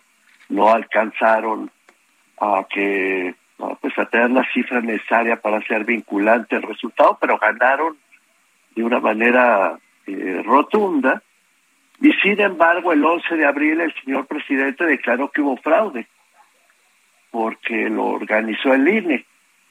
Y sin embargo, también el INE hizo un trabajo impecable con el 100% de las casillas instaladas y todo perfectamente en orden. Bueno, me parece que ya es un guion prefabricado que ahora se prepara para la gran batalla, para la madre de todas las batallas, que será en el 2024. Si así están las cosas, si el gobierno de la República ha tomado ya la decisión de complicar el territorio electoral, que es una pena porque es un territorio ya resuelto, en paz, de manera eficiente, en fin, ya con una cultura electoral construida por muchos años en México. Bueno, si el señor presidente decidió tirar ese edificio, pues habrá ruinas en el 24. O si no, si no puede pasar la reforma, ¿para qué la está sometiendo el presidente? Simple y sencillamente para, pues para hacer ruido. No, ruido no, para preparar el argumento. Yo creo que está más o menos fácil, Sergio, ¿no? no les pido que compartan mi punto, pero creo que es fácil, ¿no?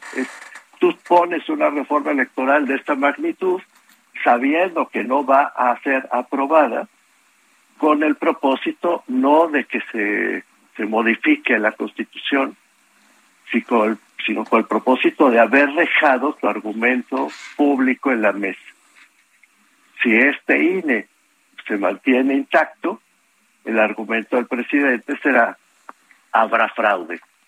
Pero, pero Mauricio, es lo mismo que hemos visto en todas las elecciones donde no gana él, que siempre argumenta que no es justo, que no es parejo, que hay fraude. ¿Tú crees que esto, como lo ha señalado, va a derivar en mayor polarización y que esta polarización va a derivar en violencia y que así va a terminar este sexenio?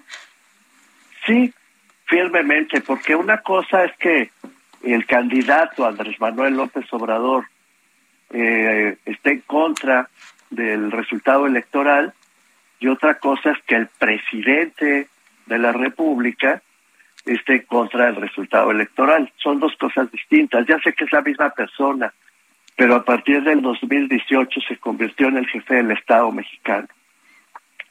Entonces, si es el Estado mexicano, el gobierno de la República, el que arremete con esta ofensiva contra el Instituto Nacional Electoral, y es el propio Estado mexicano el que se ha dispuesto o quedarse con el resultado o declarar que hubo fraude desde antes de que suceda la elección, pues evidentemente vamos a, a un conflicto no de pronóstico reservado, porque sabemos cuál es el pronóstico. Si las elecciones no producen un resultado aceptable y si la sociedad no las reconoce y si el Estado mexicano las desconoce, pues el resultado es el conflicto. Es, es una ecuación muy sencilla. Mauricio Merino, doctor en Ciencias Políticas, profesor de la Universidad de Guadalajara, gracias por hablar con nosotros. Al contrario, muchísimas gracias, Sergio. Gusto escucharles. Gracias, muy buenos días. Sí, bueno, pues las conferencias de prensa diarias del presidente López Obrador son un ejercicio de comunicación política poco usual.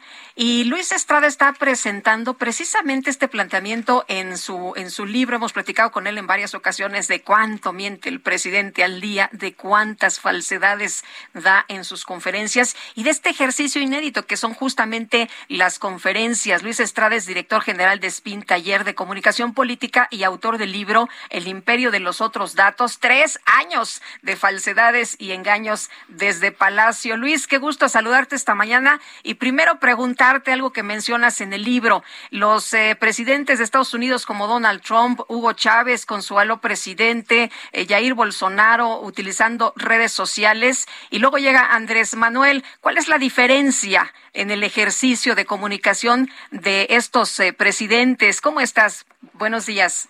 ¿Qué tal, Lupita? Buenos días. Buenos días, Sergio. Bueno, pues a fin de cuentas, eh, eh, este tipo de presidentes que busca en principio lo que llaman una comunicación directa con el pueblo, eh, escogen una herramienta de comunicación en la cual puedan tener de alguna forma el control de la interacción, es decir, que no haya una especie de, de filtro por el cual puedan ser incomodados o les puedan hacer comentarios difíciles y queden exhibidos. Cada una de estas herramientas que, mencionabas, el programa de radio donde se tomaban llamadas, especialmente nada más las favorecedoras, o en las redes sociales donde pues a fin de cuentas contestas a quien tú quieres y bloqueas a quien tú quieres, pues es relativamente fácil de utilizar para estos presidentes. Sin embargo, pues sabemos y lo hemos platicado aquí, el presidente López Obrador es el primero que utiliza conferencias de prensa diarias y el único que las ha eh, llevado a cabo, eh, nadie ha seguido su ejemplo, ni siquiera ningún presidente que quiere estar en contacto con el pueblo. Las conferencias de prensa son la herramienta más poderosa y por tanto la más difícil de manejar. Entonces lo que vemos y, y, bueno, documentamos en el libro El imperio de los otros datos es la forma en la que las conferencias de prensa se llevan a cabo y que permiten que el presidente López Obrador tenga el control eh, no solo de quién pregunta, sino pues la duración de las respuestas, eh, los temas de los que habla y en ese sentido pues también no necesariamente hacerlos un ejercicio ni de información, ni de transparencia, ni de rendición de cuentas, sino más bien de propaganda, como es lo que hemos visto eh, durante pues ya más de tres años. Ahora ha sido muy eficaz, ¿no es así?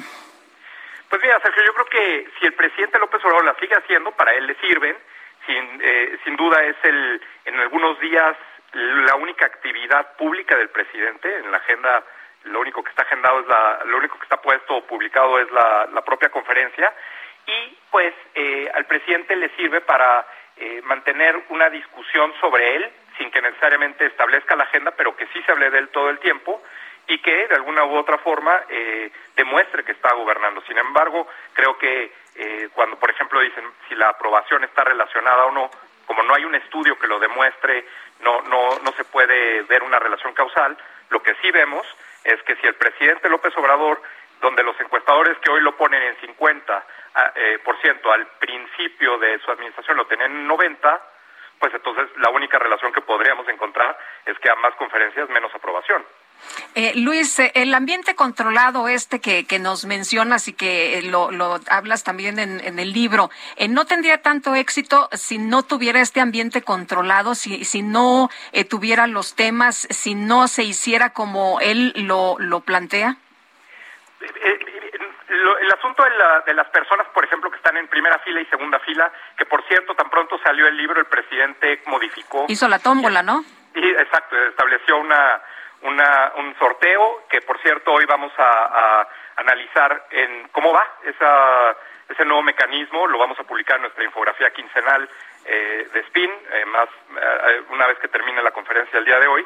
Y lo que, lo que con esta con esas características, tanto de quién pregunta, eh, qué tipo de preguntas, eh, cómo puede de alguna forma estar eh, en medio de una crisis y que le hagan unas preguntas completamente fuera del tema, pues lo hemos visto, los que preguntan son los medios entre comillas digitales, son los que más preguntan, los que están relacionados directamente con lo que más, los, los medios que más reciben recursos del gobierno, en fin, todo eso es público además, entonces, con esas características, Lupita, cualquiera puede hacer una conferencia de prensa diario.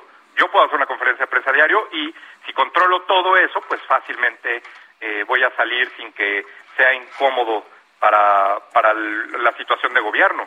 Las, las respuestas a veces hasta 45 minutos, Lupita. Es, es increíble la forma en la que el presidente López Obrador dice cosas, pero en realidad no informa.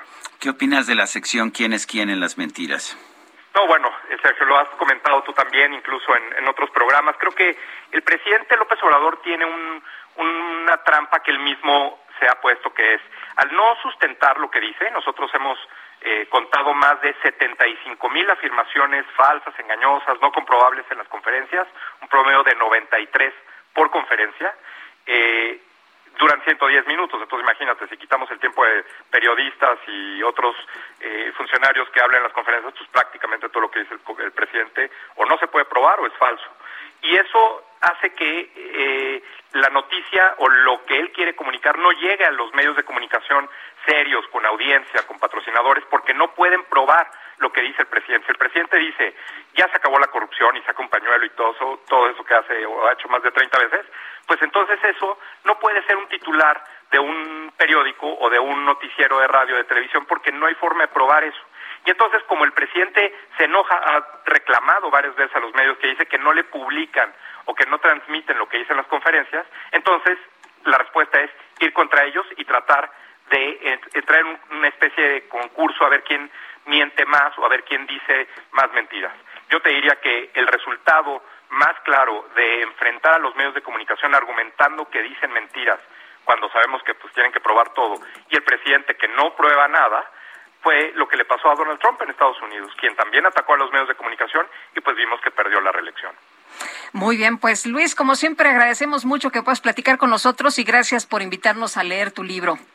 Al contrario, Lupita, Sergio, muchas gracias por la invitación. Muy buenos días. Hasta luego. Se titula El imperio de los otros datos, es de Luis Estrada. Vamos a una pausa y regresamos. Soy el hombre más científico que en el mundo puede haber. Porque yo sé la química retórica, botánica, botánica, retórica y sistema decimal. Porque yo sé la química, retórica, botánica, botánica, retórica y sistema decimal.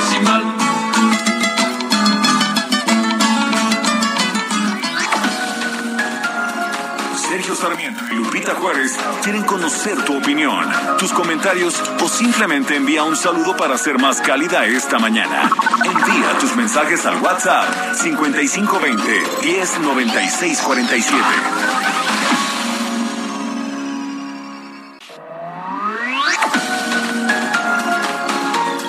Vamos con Sergio Sarmiento y Lupita Juárez por El Heraldo Radio.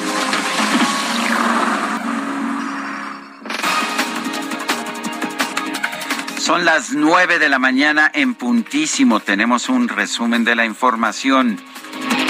Desde el estado de Quintana Roo, el presidente López Obrador informó que se mantienen activas las obras en todos los tramos del tren Maya para concluir este proyecto en el mes de diciembre.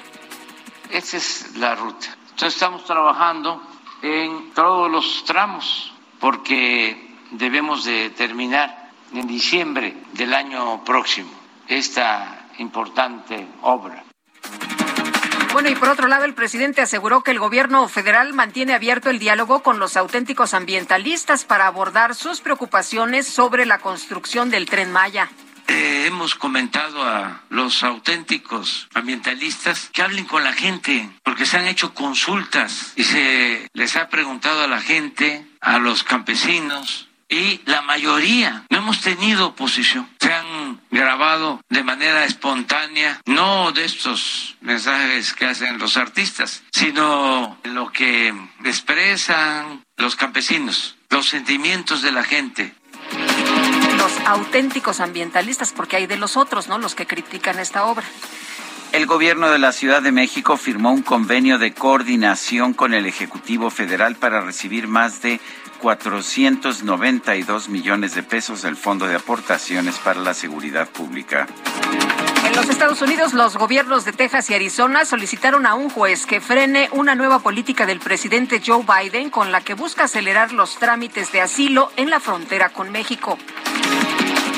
Presidente de la Unión Americana, Joe Biden, criticó al gobierno de Rusia por plantear la posibilidad de utilizar armas nucleares aseguró que nadie debería hacer comentarios ociosos sobre este tema. La Organización Mundial de la Salud advirtió que no se descarta una posible transmisión regional e internacional del ébola tras confirmarse un nuevo brote de esta enfermedad en la República Democrática del Congo. Te voy a cambiar el nombre. En base a lo Tres balones da uno a veces. Sí, pero son muchos.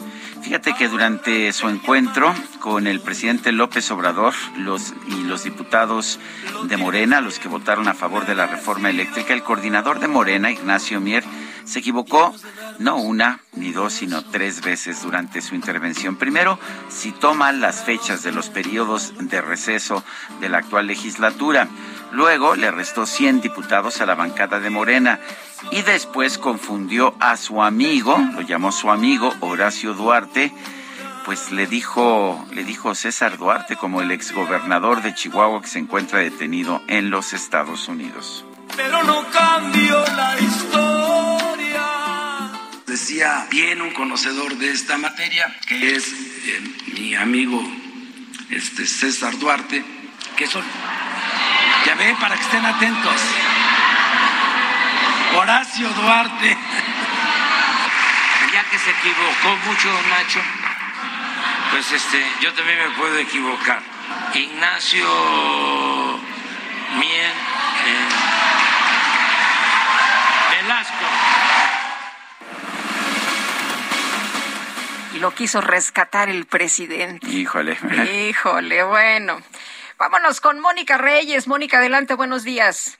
Gracias, Sergio Sarmiento, Lupita Juárez, ¿cómo están? Muy buenos días. Les platico, amigos, que llegó la venta nocturna de Liverpool. Con tu tarjeta de crédito Citibanamex, obtén hasta 30% de descuento o hasta 20% de descuento en monedero electrónico y hasta 20 meses sin intereses comprando en tienda o en línea. Además, recibe 5% de reembolso por tus compras a meses sin intereses. Recuerda, vigencia del 29 de abril al 1 de mayo del 2022. Condiciones en citibanamex.com diagonal promociones CAT 71.6% sin IVA. Cálculo el 25 de noviembre del 2021. Vigencia al 25 de mayo del 2022. Regreso con ustedes, Sergio Lupita. Gracias. Gracias, Mónica.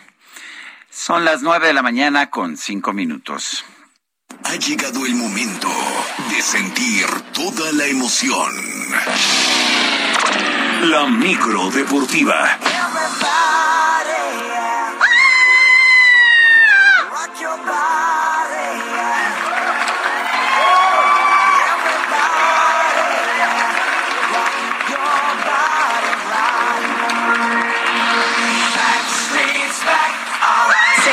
Control, ¿eh? Ya. Completamente, completamente. nos descontroló este, todo. y no hay ni fecha ni nada, ¿verdad? No, Aquí no, es no. pura admiración a los Backstreet Boys. Bueno, la micro llena de chavas bailando. Bueno, hasta el cacharpo está bailando. Eh, Julio Romero, ¿cómo estás? Muy bien, Sergio, buenos días. Mi querida Lupita, amigos Hola, qué ¿cómo placer estás? Hay, hay que hacer notar la camiseta de los rojos del México que porta Ah, sí, orgulloso anda. Julio Romero. ¿Cómo sí, caray? Bueno, es la, Qué bonita, qué es la- bonita. es el, es el, el jersey con el que estarán jugando la temporada 22, los, eh, la temporada 22, 83, los Diablos Rojos, los Diablos Rojos de México. Uy, a, a veces está la- nuestra sección ¿Quién es quién en las mentiras? Está muy atento. Sí, la- no. Y, pero aparte no me equivoqué ni por poquitos en Gen 22, O sea, 83. no, pues, hombre, ahí está. muchos. Ahí está la diferencia, sí. Oye, pero nos perdimos, me decía Sergio, cuando te vimos llegar, nos, pe- nos perdimos dos grandes beisbo- beisbolistas en este país. Pues a ti y al presidente, ¿no? Eh, Fíjate, el- yo no sé si ¿Cuál yo- hubiera sido el destino del país si tú y López Obrador hubieran ¿Y sabes salido qué? ¿Y jugadores sabes qué? profesionales? La, la gran diferencia es, yo les tengo que confesar, yo no seguí mi carrera de beisbolista por mis bajas calificaciones y mi mal comportamiento.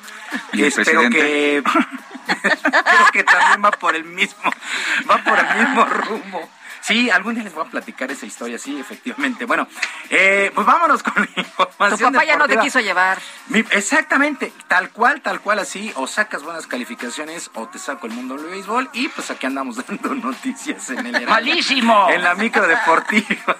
bueno, oigan, el ala defensiva Trevor Walker de la Universidad de Georgia se convirtió en la primera selección colegial del draft 2000 de 2022 del fútbol americano del NFL y jugará para los Jaguares de Jacksonville.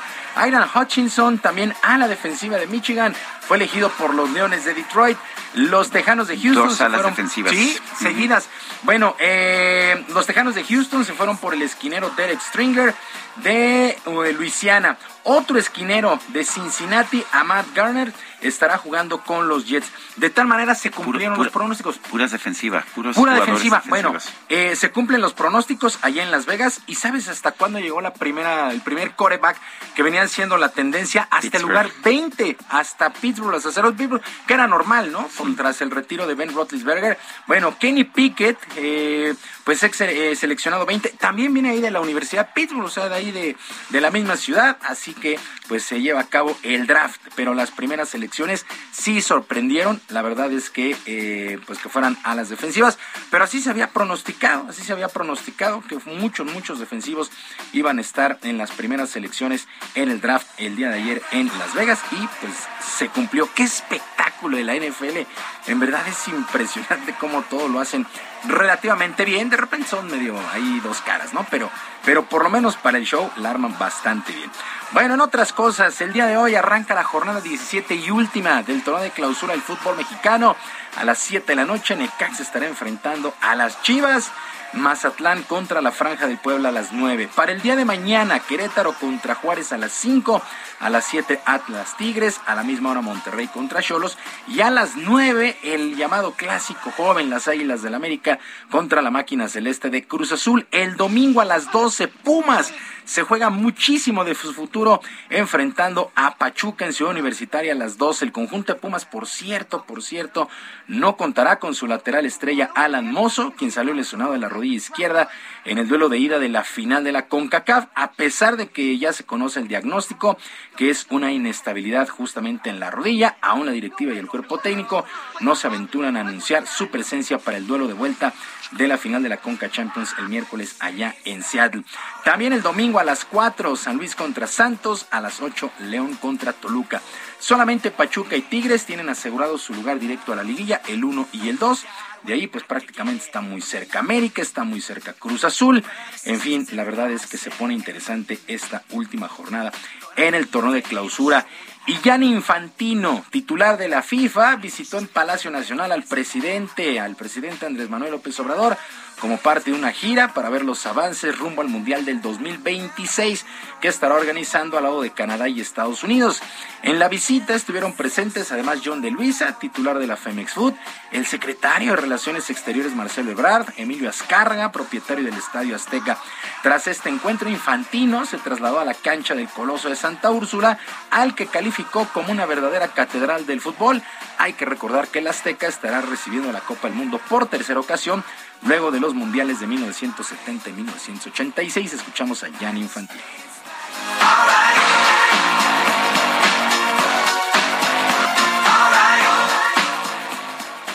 es un país ah, de los, uno de los países más importantes en, en el, en el fútbol, en el mapa del fútbol mundial.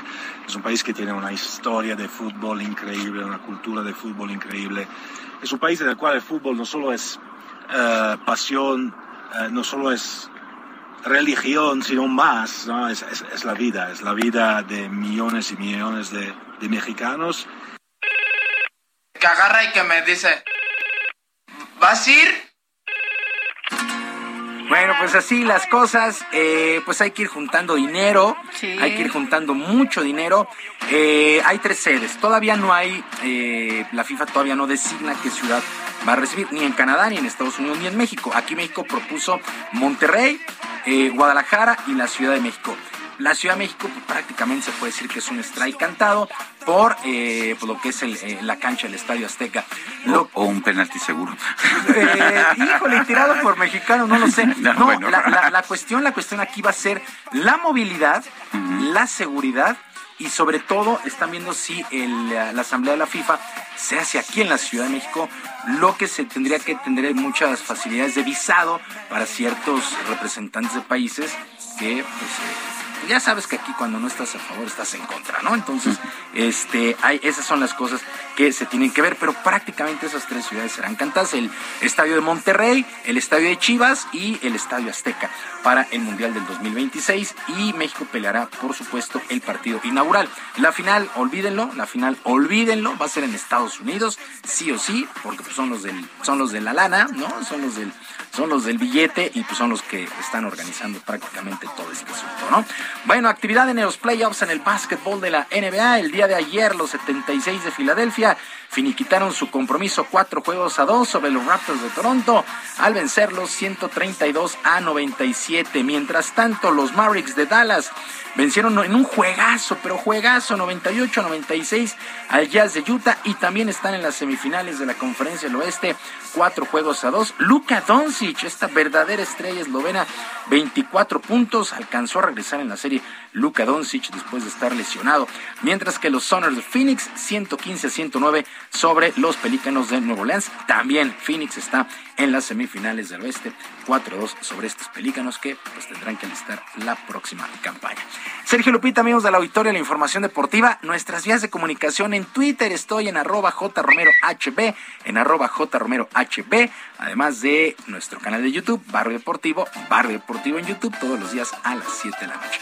Que, me divierte mucho, ¿eh? Ah, qué bueno que te guste. Y ahí está, la, ahí está la invitación para que, para que vayan. Digamos que es una extensión pues bastante bizarra de la micro, pero pues allá andamos con el señor Alejandro Tobar a las 7 de la noche. Que tengan un extraordinario fin de semana y que sus equipos ganen. Muy bien, pues gracias Julio. Buenos días.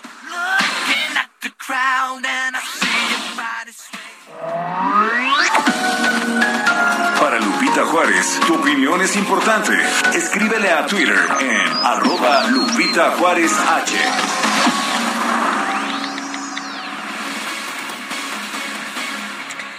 Y vamos a platicar esta mañana con Santiago Roel, director de semáforo delictivo, sobre pues cuál es la situación en estos momentos de los delitos al cierre del primer trimestre del año. ¿Han incrementado? ¿Cuáles son los que han bajado? ¿Cuáles son los que han disminuido? Santiago, ¿cómo estás? Qué gusto saludarte como siempre. Muy buenos días. Buenos días, Lupito, Sergio, a sus órdenes. Pues mira, dime, los, que, han subido, los que han subido son extorsión, violación, narcomenudeo, lesiones, robo a vehículo y robo a negocio. Esos son los que han incrementado en el, en el trimestre. Que los di en orden, en ese orden, de más a menos. Pero hay unos que se han reducido y no hay malas noticias ahí. Mira, homicidio ha bajado un 13%, feminicidio 9%, secuestro también ha bajado, robo a casa y violencia familiar también ha bajado. Entonces, es un panorama mixto. Lo que más nos llama la atención es la reducción de homicidios, ¿no? Porque esa eh, sí es significativa con un 13% y no lo habíamos visto en ningún trimestre. Eh, y los adelante. Sí, Santiago, dices que feminicidio bajó también. Había yo visto otras cifras en que subía. Eh, ¿En qué se basan tus cifras del semáforo? Son del Secretariado Ejecutivo del Sistema Nacional. O sea, son las cifras oficiales. Así es. Que nosotros lo pasamos a nuestra metodología para sacar los colores, ¿no? Que quien está en rojo y quien está en verde y demás, pero son las mismas cifras, Sergio. Eh, Santiago, nos dices que el homicidio sí ha bajado, pero seguimos viendo ejecuciones todos los días y ejecuciones no de una, sino eh, de varias personas ayer en Acapulco, en Zacatecas, en fin, o sea, el número de, personas eh, que, son asesinadas en este país es muy alto. ¿cómo, ¿Cómo ven ustedes el descenso entonces? Pues mira, eso ha bajado, pero eso no quiere decir que estemos bien. Están altísimas las cifras de homicidio. México es uno de los países con las tasas más altas. Y obviamente esta guerra eh, continúa. Estamos en guerra desde el 2008, incluso un poquito antes. Entonces, esto continúa. Hay varios estados que incrementaron, eh, los estados que incrementaron el homicidio en este trimestre es Colima, Puebla, Nuevo León, Morelos, Michoacán, Hidalgo. Pero ejecuciones estamos viendo en todos lados. Lupita, nueve, o ocho o nueve de cada diez homicidios son narcoejecuciones. Eso, eso es lo que enfrentamos en México y que no hemos querido resolver. Bueno, entonces, eh, en, términos generales, ya cuando consideras todos los delitos, ¿cómo ves eh, el semáforo general está mejorando o está empeorando? Mira, términos generales, están muy altos los delitos sociofamiliares que no hemos platicado de ello, pero lesiones, violación, violencia familiar, altísimos.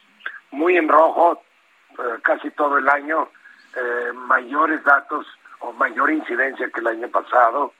Eh, esto se nos incrementó con la pandemia y obviamente una parte de esos sociofamiliares son los feminicidios. Sí, han bajado a nivel nacional, pero las tasas siguen siendo altas de feminicidio que derivan de la violencia familiar. Entonces, por el lado de los sociofamiliares, muy en rojo. Los robos en amarillo, es decir, todavía se mantienen eh, un poco más abajo de la media histórica. Y este, en cuanto a delitos de crimen organizado, los dos que se han incrementado son narcomenudeo y extorsiones. Ha bajado homicidio y ha bajado este secuestro. Muy bien, pues Santiago, como siempre, apreciamos mucho que puedas platicar con nosotros. Buenos días. Eh, gracias, igualmente, que tenga buen día. Bueno, interesante que el feminicidio esté bajando. Eh, es, contradice lo que hemos estado leyendo y qué bueno que esté bajando. Seguimos viendo todavía cifras muy altas. Ojalá que puedan seguirse reduciendo. Estudiantes de la Universidad de Guanajuato realizaron una manifestación silenciosa para exigir justicia por el asesinato de su compañero Ángel Yael y para Alejandra, lesionada por elementos de la Guardia Nacional que los, ah, los atacaron la tarde del miércoles en la comunidad del Copal, en Irapuato. Luis Felipe Guerrero Agripino, el rector general de la Universidad de Guanajuato, está en la línea telefónica. Señor rector, gracias por tomar nuestra llamada. Eh, cuéntenos de esta manifestación y participaron también las autoridades. Sí, muchas gracias, maestro Sergio Sarmiento. Muchas gracias. Eh, ayer tuvimos una expresión genuina, legítima, justificada, desde luego, por un acontecimientos que, pues, a nosotros nos lastiman. Eh, se trata de una agresión por parte de la Guardia Nacional a integrantes de la comunidad universitaria, en la que resultaron, pues, un compañero estudiante fallecido y una compañera con lesiones graves.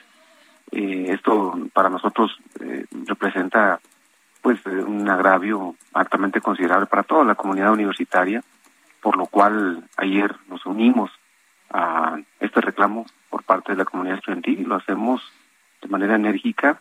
Eh, consideramos que no puede minimizarse el caso, es un asunto de gran relevancia y creo que nos debe hacer reflexionar en todo el contexto que prevalece en materia de seguridad en el país y particularmente la afectación que propicia la comunidad universitaria.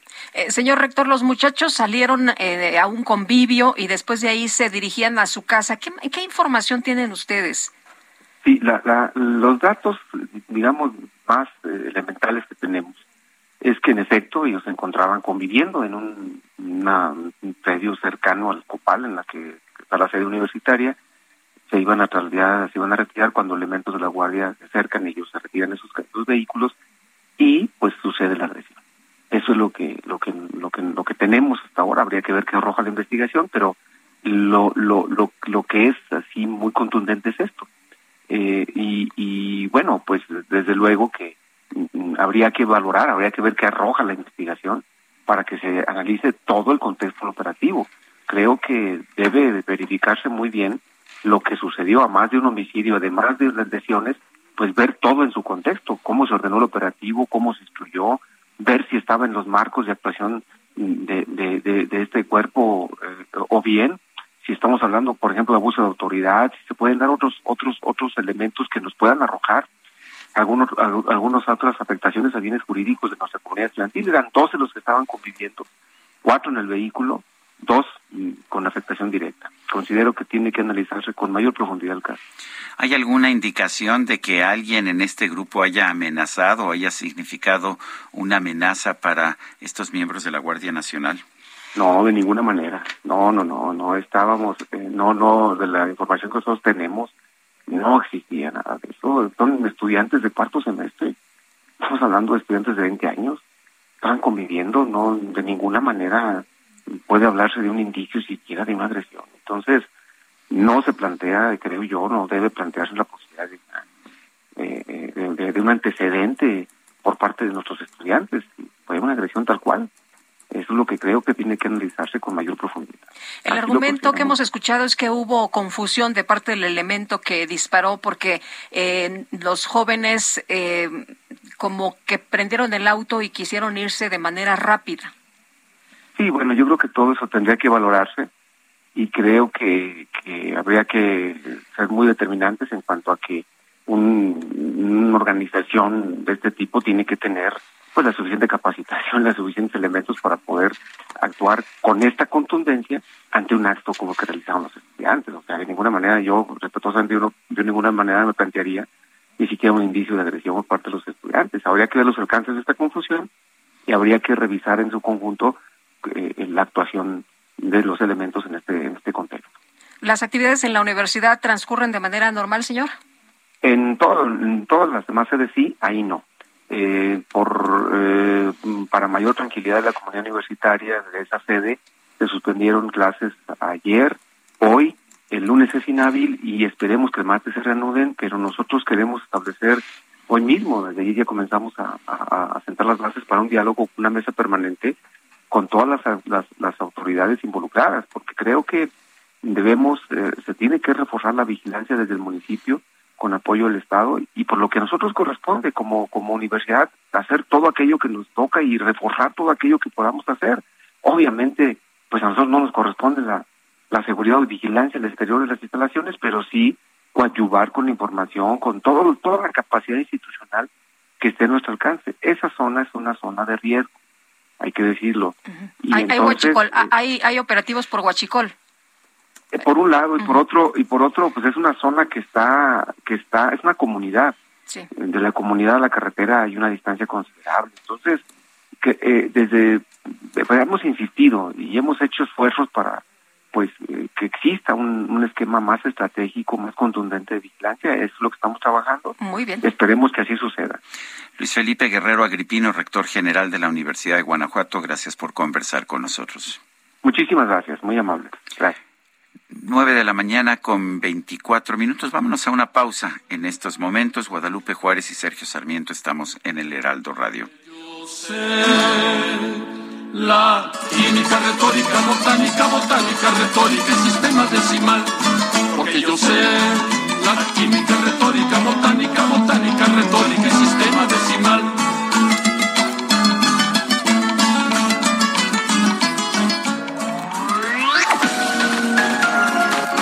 Sarmiento y Lupita Juárez quieren conocer tu opinión, tus comentarios o simplemente envía un saludo para ser más cálida esta mañana. Envía tus mensajes al WhatsApp 5520 109647.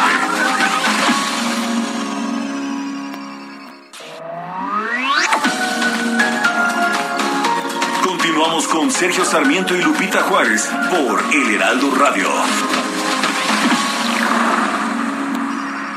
Gastrolab. Historia, recetas, materia prima y un sinfín de cosas que a todos nos interesan. Hola amigos del Heraldo, buenos días. ¿Sabían que Las cáscaras de limón conservan muchas de las propiedades del cítrico e incluso tienen un sabor más intenso y rico, a veces que el jugo, que la pulpa. Bueno, pues hoy les voy a dar un par de tips para no desaprovechar la cáscara de los cítricos en general, ya que muchas veces por andar haciendo jugo dejamos la mejor parte afuera y no la aprovechamos como se debería.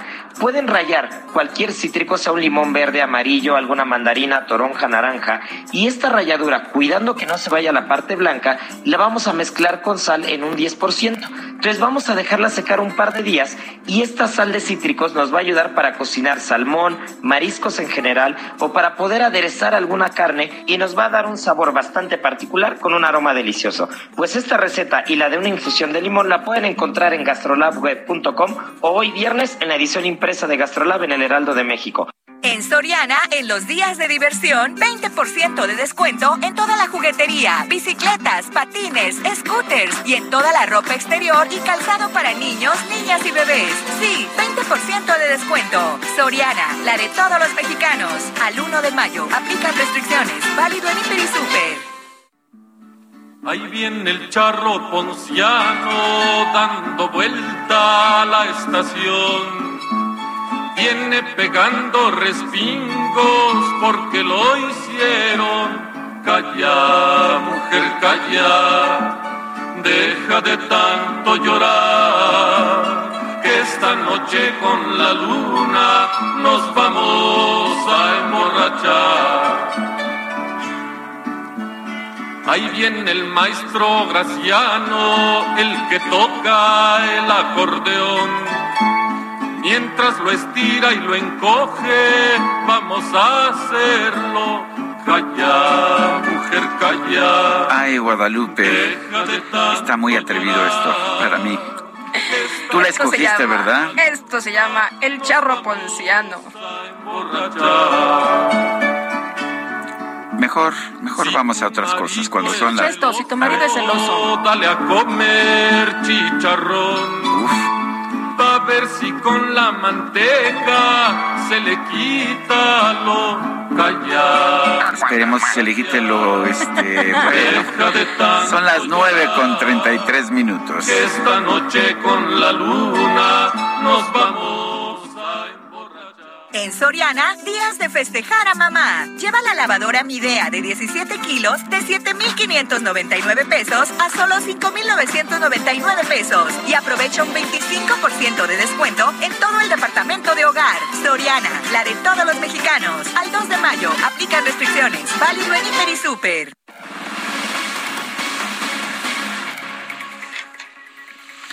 Este sábado 30 de abril, el programa Ringside del Heraldo Radio va a transmitir en vivo la pelea entre el mexicano Oscar Valdés y el estadounidense Shakur Stevenson.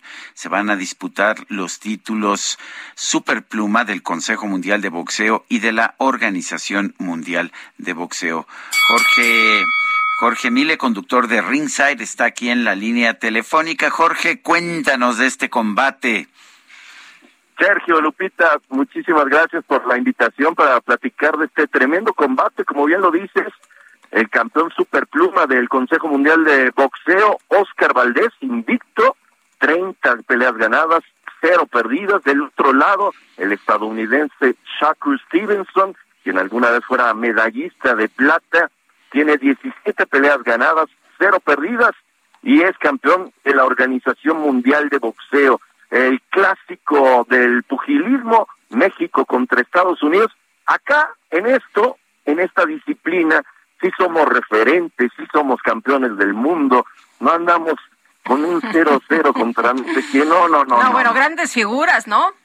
No, bueno, o sea, México es referente en el boxeo a nivel mundial. Este es el deporte nacional.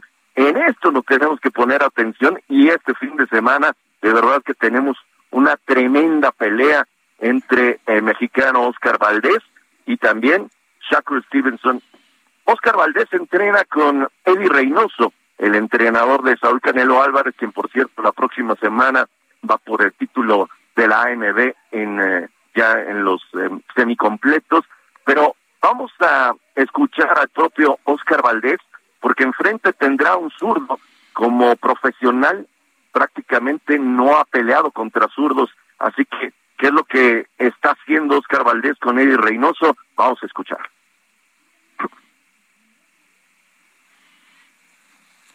A ver. A ver, estamos este, en espera para que entre este audio. Ok, eh, no, pongo el contexto. No, mejor, mejor explícanos porque estamos teniendo problemas con el audio, ¿sí? Ah, ok, no, no hay, ningún problema. No, lo encontramos en nuestra computadora. Ah, ok, lo tuvimos de hecho en, en entrevista a Oscar Valdés sí. y tuvimos la oportunidad de platicar largo y tendido con él aquí en Ringside del Heraldo Radio. Y ah, ya, ya, ya lo encontramos, ya, ya lo tenemos. Si quieres, vamos a escucharlo, ¿sí? Sí, sin duda Shakur Stevens es el primer peleador zurdo que me, estaría peleando, estaría enfrentando como profesional, pero la verdad es que no me preocupa en absoluto porque tengo mucha trayectoria, tengo tengo, estoy boxeando desde que tengo ocho años, ¿no? Y tengo una gran trayectoria como amateur, que me enfrenté a muchos zurdos eh, durante mi carrera como amateur y tengo una buena trayectoria, entonces eh, no, me, no, me, no me preocupa eso, que como campeón sería mi primer zurdo. Sin embargo, me, me estoy concentrando y preparando muy bien para esa pelea porque sabemos que, que Shakur Stevenson es un peleador complicado, es alto, rápido, con, con, con buen movimiento de, de, piernas, se desplaza bien por el cuadrilátero, pero estaremos bien preparados, como te digo, físicamente, mentalmente para tapar los, los ángulos, por el ring y hacer todo lo posible para ganar esta pelea. Bueno, pues ahí, está, Jorge, sí. Ahí está lo que dice Oscar Valdés. Y yo le agregaría, es fundamental el golpeo al cuerpo para Oscar Valdés.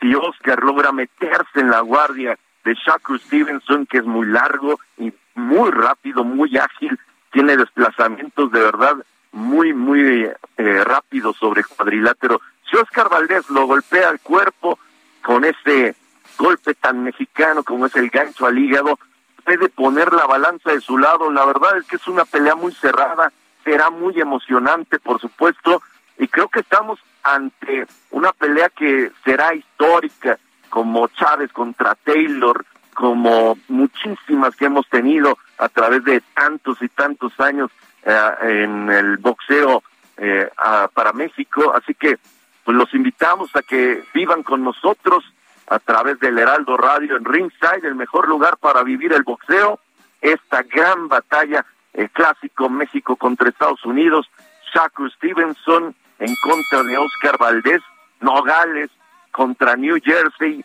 así que la verdad es que esperamos que sea una tremenda, tremenda pelea. Los ingredientes están puestos, los dos están a tope. Ayer fue la ceremonia de pesaje, ambos por supuesto sin ningún problema y va a ser una gran pelea. Así es que Sergio Lupita ya tienen que hacer este fin de semana, no se la pueden Ya, ya aparté yo porque es uno de los pleitos más esperados del año, así que ahí estaremos a Lupita, atentos. A Lupita le gusta mucho el box. Danos, danos otra vez la hora en que empieza la transmisión. Nueve de la noche, completamente en vivo, así que la pueden vivir con la narración del grandioso Eduardo Camarena, por supuesto también Alfredo Ruiz y su servilleta, ahí vamos a estar. Muy bien, Jorge Mile, conductor de Ringside, gracias. Muchas gracias a ustedes por el espacio y no se la pierdan, de verdad, ¿eh? Gracias, Jorge. Son las nueve de la mañana con treinta y nueve minutos.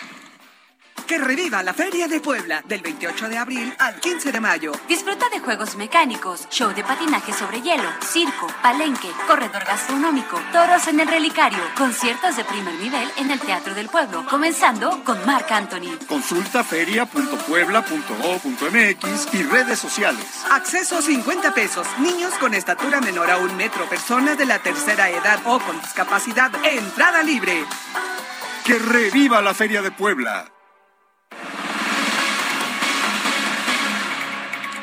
Pues resulta que en la Cámara de Diputados dejaron fuera de la Comisión Permanente a Movimiento Ciudadano y el Partido de la Revolución Democrática, aunque creo que ahí ya el PRI les dio un lugar, pero vamos a platicar con la diputada de Movimiento Ciudadano, Mirza Flores, vicecoordinadora de la bancada de Movimiento Ciudadano en la Cámara de Diputados. Mirza, muchas gracias por platicar con nosotros. Bueno, ¿qué significa esto? Y es verdad que quieren tronar a como dé lugar a esta alianza que han conformado. Buenos días. Muy buenos días, muchísimas gracias por el espacio. Un saludo a todo el equipo del Heraldo Radio, así como a tu audiencia. Efectivamente, fíjate que la verdad es que el día de antier, eh, miércoles, nos topamos francamente con una sorpresa muy desagradable. Es decir, desde el periodo legislativo pasado, nos habían dejado fuera al Grupo Parlamentario del Movimiento Ciudadano de la Comisión Permanente. Un poco para contextualizar a tu público que no esté tan familiarizado con el, tema legislativo, eh, el, trabajo del Poder Legislativo de la Unión, de la República, debe de permanecer en trabajo todo el año porque responde a necesidades de todos los eh, de todos los mexicanos y mexicanas, es decir, es la máxima representación del país el Congreso de la Unión, Cámara de Diputados, Cámara de Senadores. El trabajo legislativo se divide por periodos. El periodo que comprende de septiembre a diciembre y de febrero a abril. En, esos meses eh, que, están en medio, se queda sesionando la comisión permanente. La comisión permanente se compone por un grupo representativo del Senado y otro de senadores y otro grupo representativo de Cámara de Diputados. la comisión permanente tiene el propósito de ser un exacto espejo de quienes estemos en la Cámara de Diputados o en el Senado, es decir, los grupos parlamentarios. ¿Por qué? Porque son la voz de mexicanas y mexicanos dentro de la, del Congreso de la Unión. Y Morena, PT y Verde se han empeñado en dejar fuera a Movimiento Ciudadano en los dos periodos de, que han comprendido de esta, eh, de, este, de esta legislatura, de esta 65 legislatura la verdad de la sorpresa que nos, nos dio, pues francamente, mucha desilusión es darnos cuenta de la forma en la que opera Morena, PT y Verde Ecologista, en donde no respetan, primero, lo que dice la Constitución, que es grave, y segundo, doblemente más grave, que no respetan la sentencia de un tribunal en donde se les ordena que la composición de la comisión permanente queden incluidos todos los grupos parlamentarios, incluyendo Movimiento Ciudadano, porque representamos más de tres millones y medio de votos de mexicanas y mexicanos que confiaron en nosotros y que esos mexicanos deben de estar representados. Es decir, la violación a los derechos fundamentales de eh, derechos políticos y ciudadanos es a esos tres millones y medio de personas que se quedan sin representación. Bueno, el, ah, ya, eh, ya no hay vuelta atrás, me imagino. ¿Qué significa esto y qué van a hacer entonces? Eh, ¿Tienen alguna posibilidad o excepto pues nada más a protestar? No, a ver, eh, la en la primera ocasión presentamos una demanda ante el Tribunal Electoral del Poder Judicial de la Federación que dicta una sentencia. Lo que, lo que están haciendo el día de hoy estos grupos mayoritarios es inacatar la sentencia y bueno, el, nuestro recurso jurídico que el día de hoy tenemos es que interpusimos un incidente de ejecución de sentencia, el cual, bueno, puede resolverse de manera inmediata.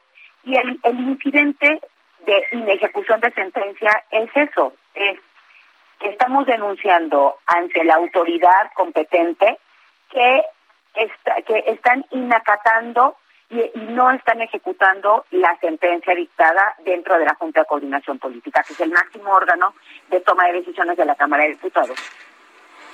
Bueno, pues eh, Mirza, muchas gracias por platicar con nosotros, por explicarnos qué está pasando. Buenos días. Les agradezco a ustedes muchísimo su tiempo y el espacio y quedamos a sus órdenes. Son las nueve con cuarenta y cuatro minutos. Vamos con Mónica Reyes. Adelante, Mónica.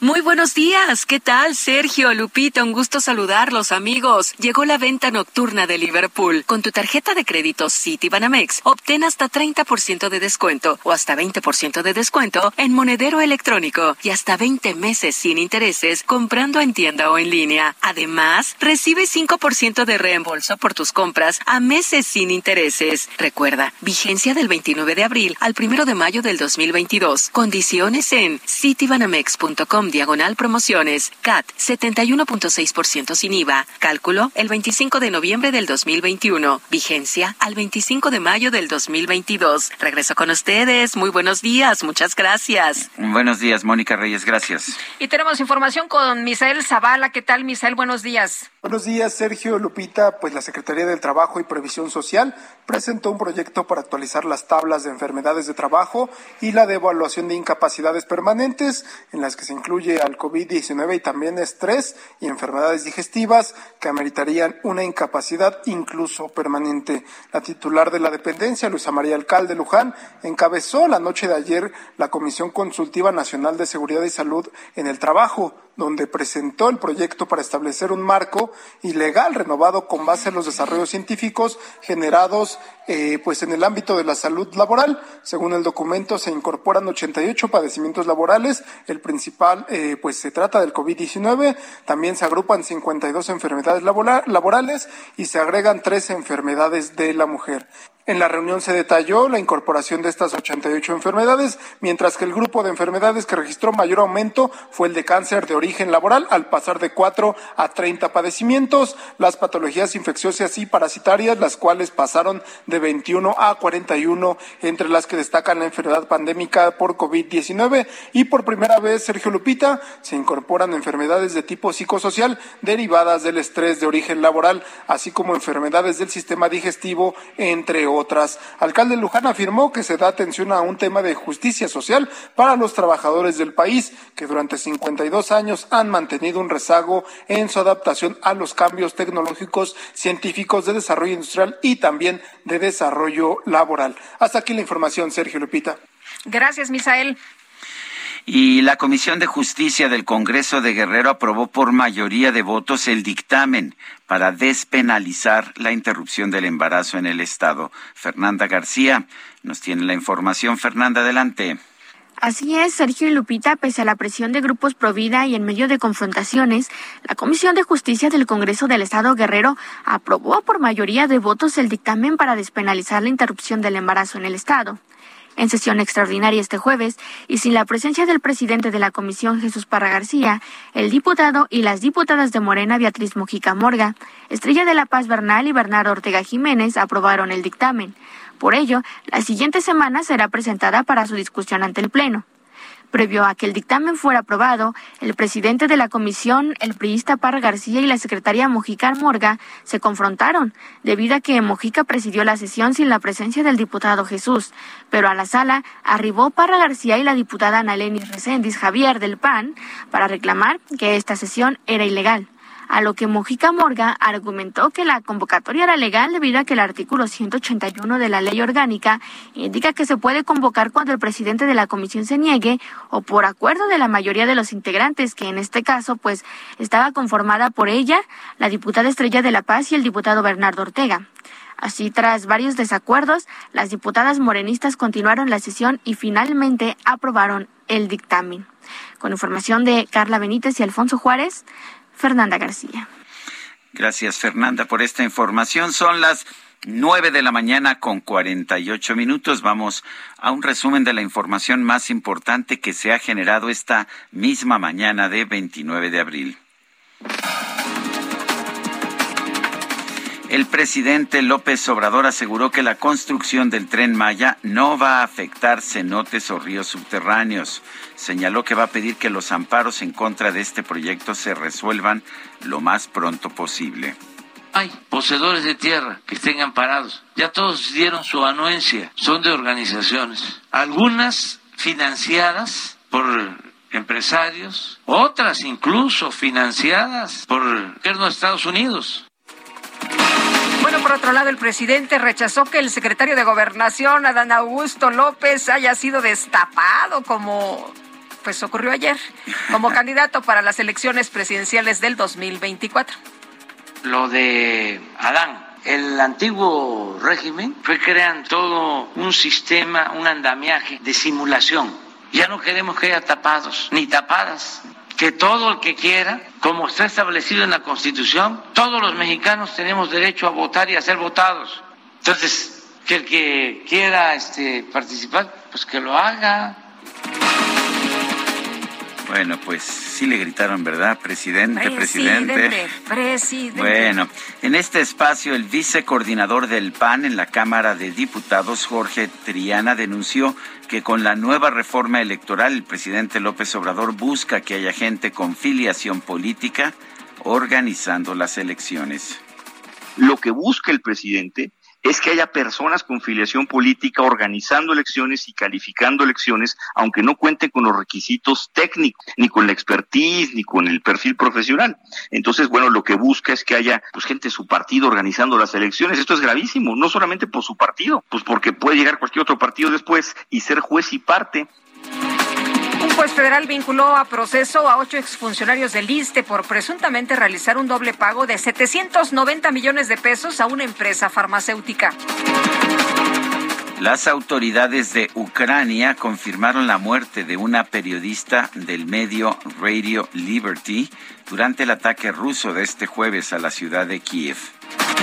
La Agencia de Naciones Unidas para los Refugiados reveló que en 2021 más de 3.000 migrantes indocumentados murieron al intentar llegar a Europa. En lo que va de 2022 ya se reportan 478 muertes o desapariciones.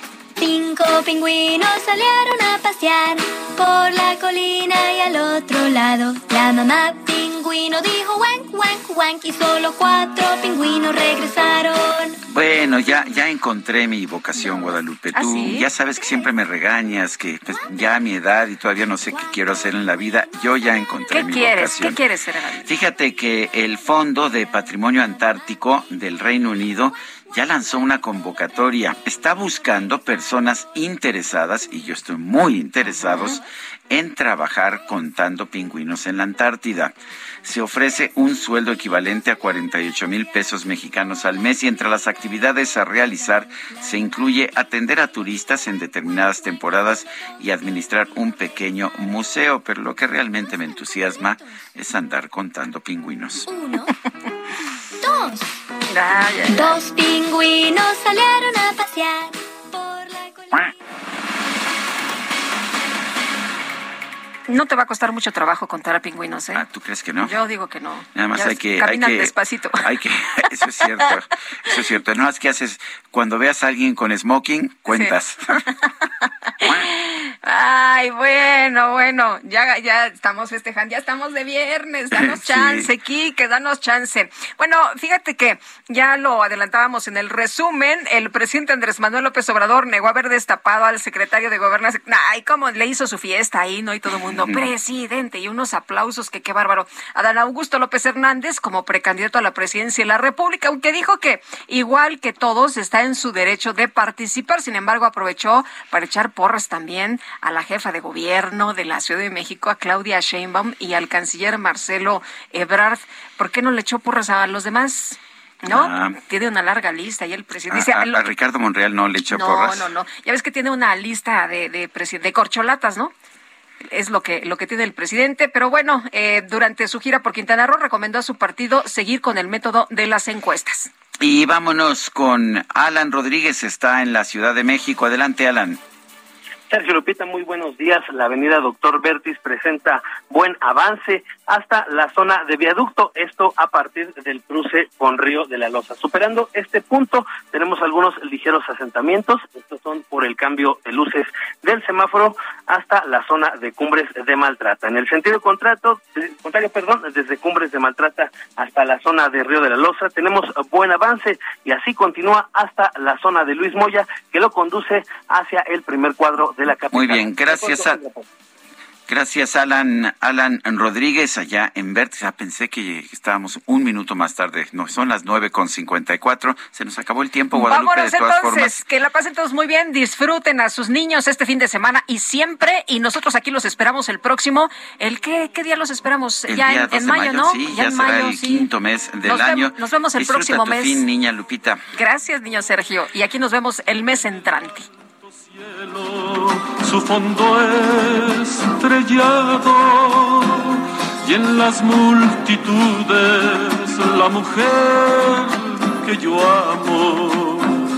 Gracias a la vida que me ha dado tanto, me ha dado el oído que en todo su ancho graba noche y día, grillos y canarios, martillos. Heraldo Media Group presentó Sergio Sarmiento y Lupita Juárez por El Heraldo Radio.